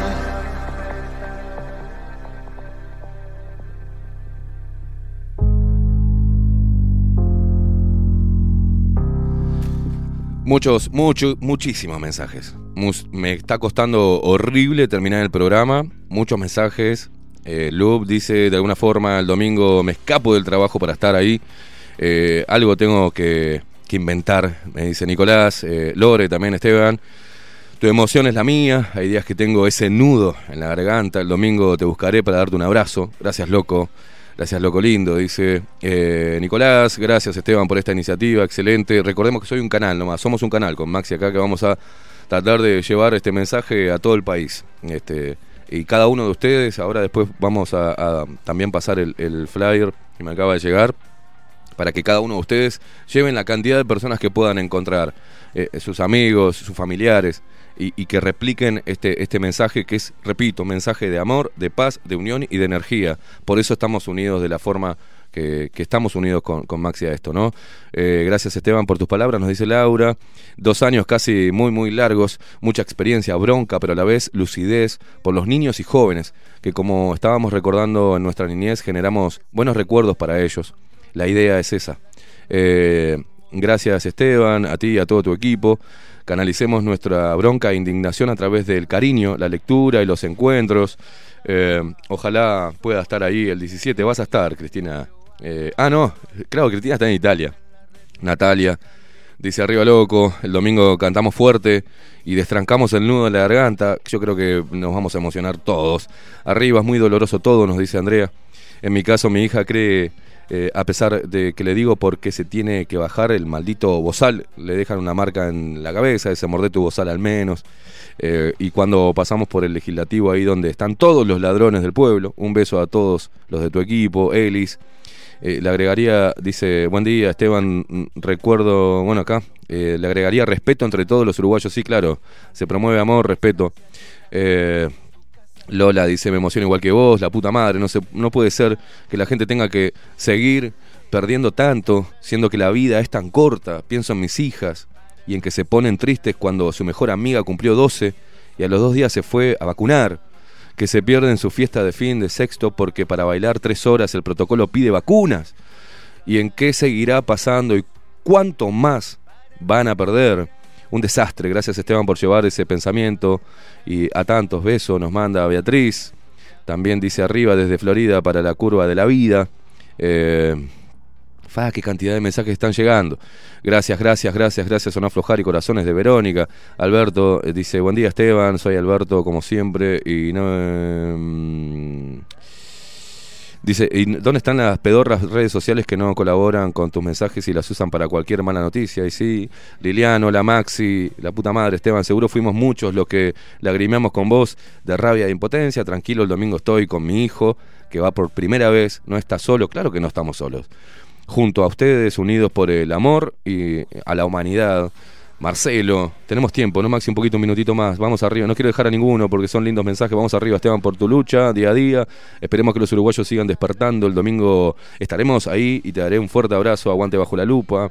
Eh, Darío, eh, buen día, simplemente gracias, hermanos. Andrea, no paran de llegar mensajes impresionantes. Eh, no es nada fácil lidiar con toda esta estupidez, pero lo importante es seguir in- intentando recomponer vínculos Gracias a Dios mi familia está en el interior y no vive esta psicosis, dice, eh, hay abrazos y besos por doquier, a no aflojar, ánimo Lupero, somos resistencia, somos resistencia, claro que sí, Claudia, eternamente agradecida, dice, son lo más, allí estaremos todos juntos, Lupero, yo fui de las primeras en lagrimear con ustedes en el Prado, abrazos gigantes, dice Héctor Montero también, no... mm, eh, bueno, acá, con puteadas también, pero en una buena, ¿no? Esteban, esto es necesario porque eh, ahora el pueblo está empezando a ser empáticos con el otro.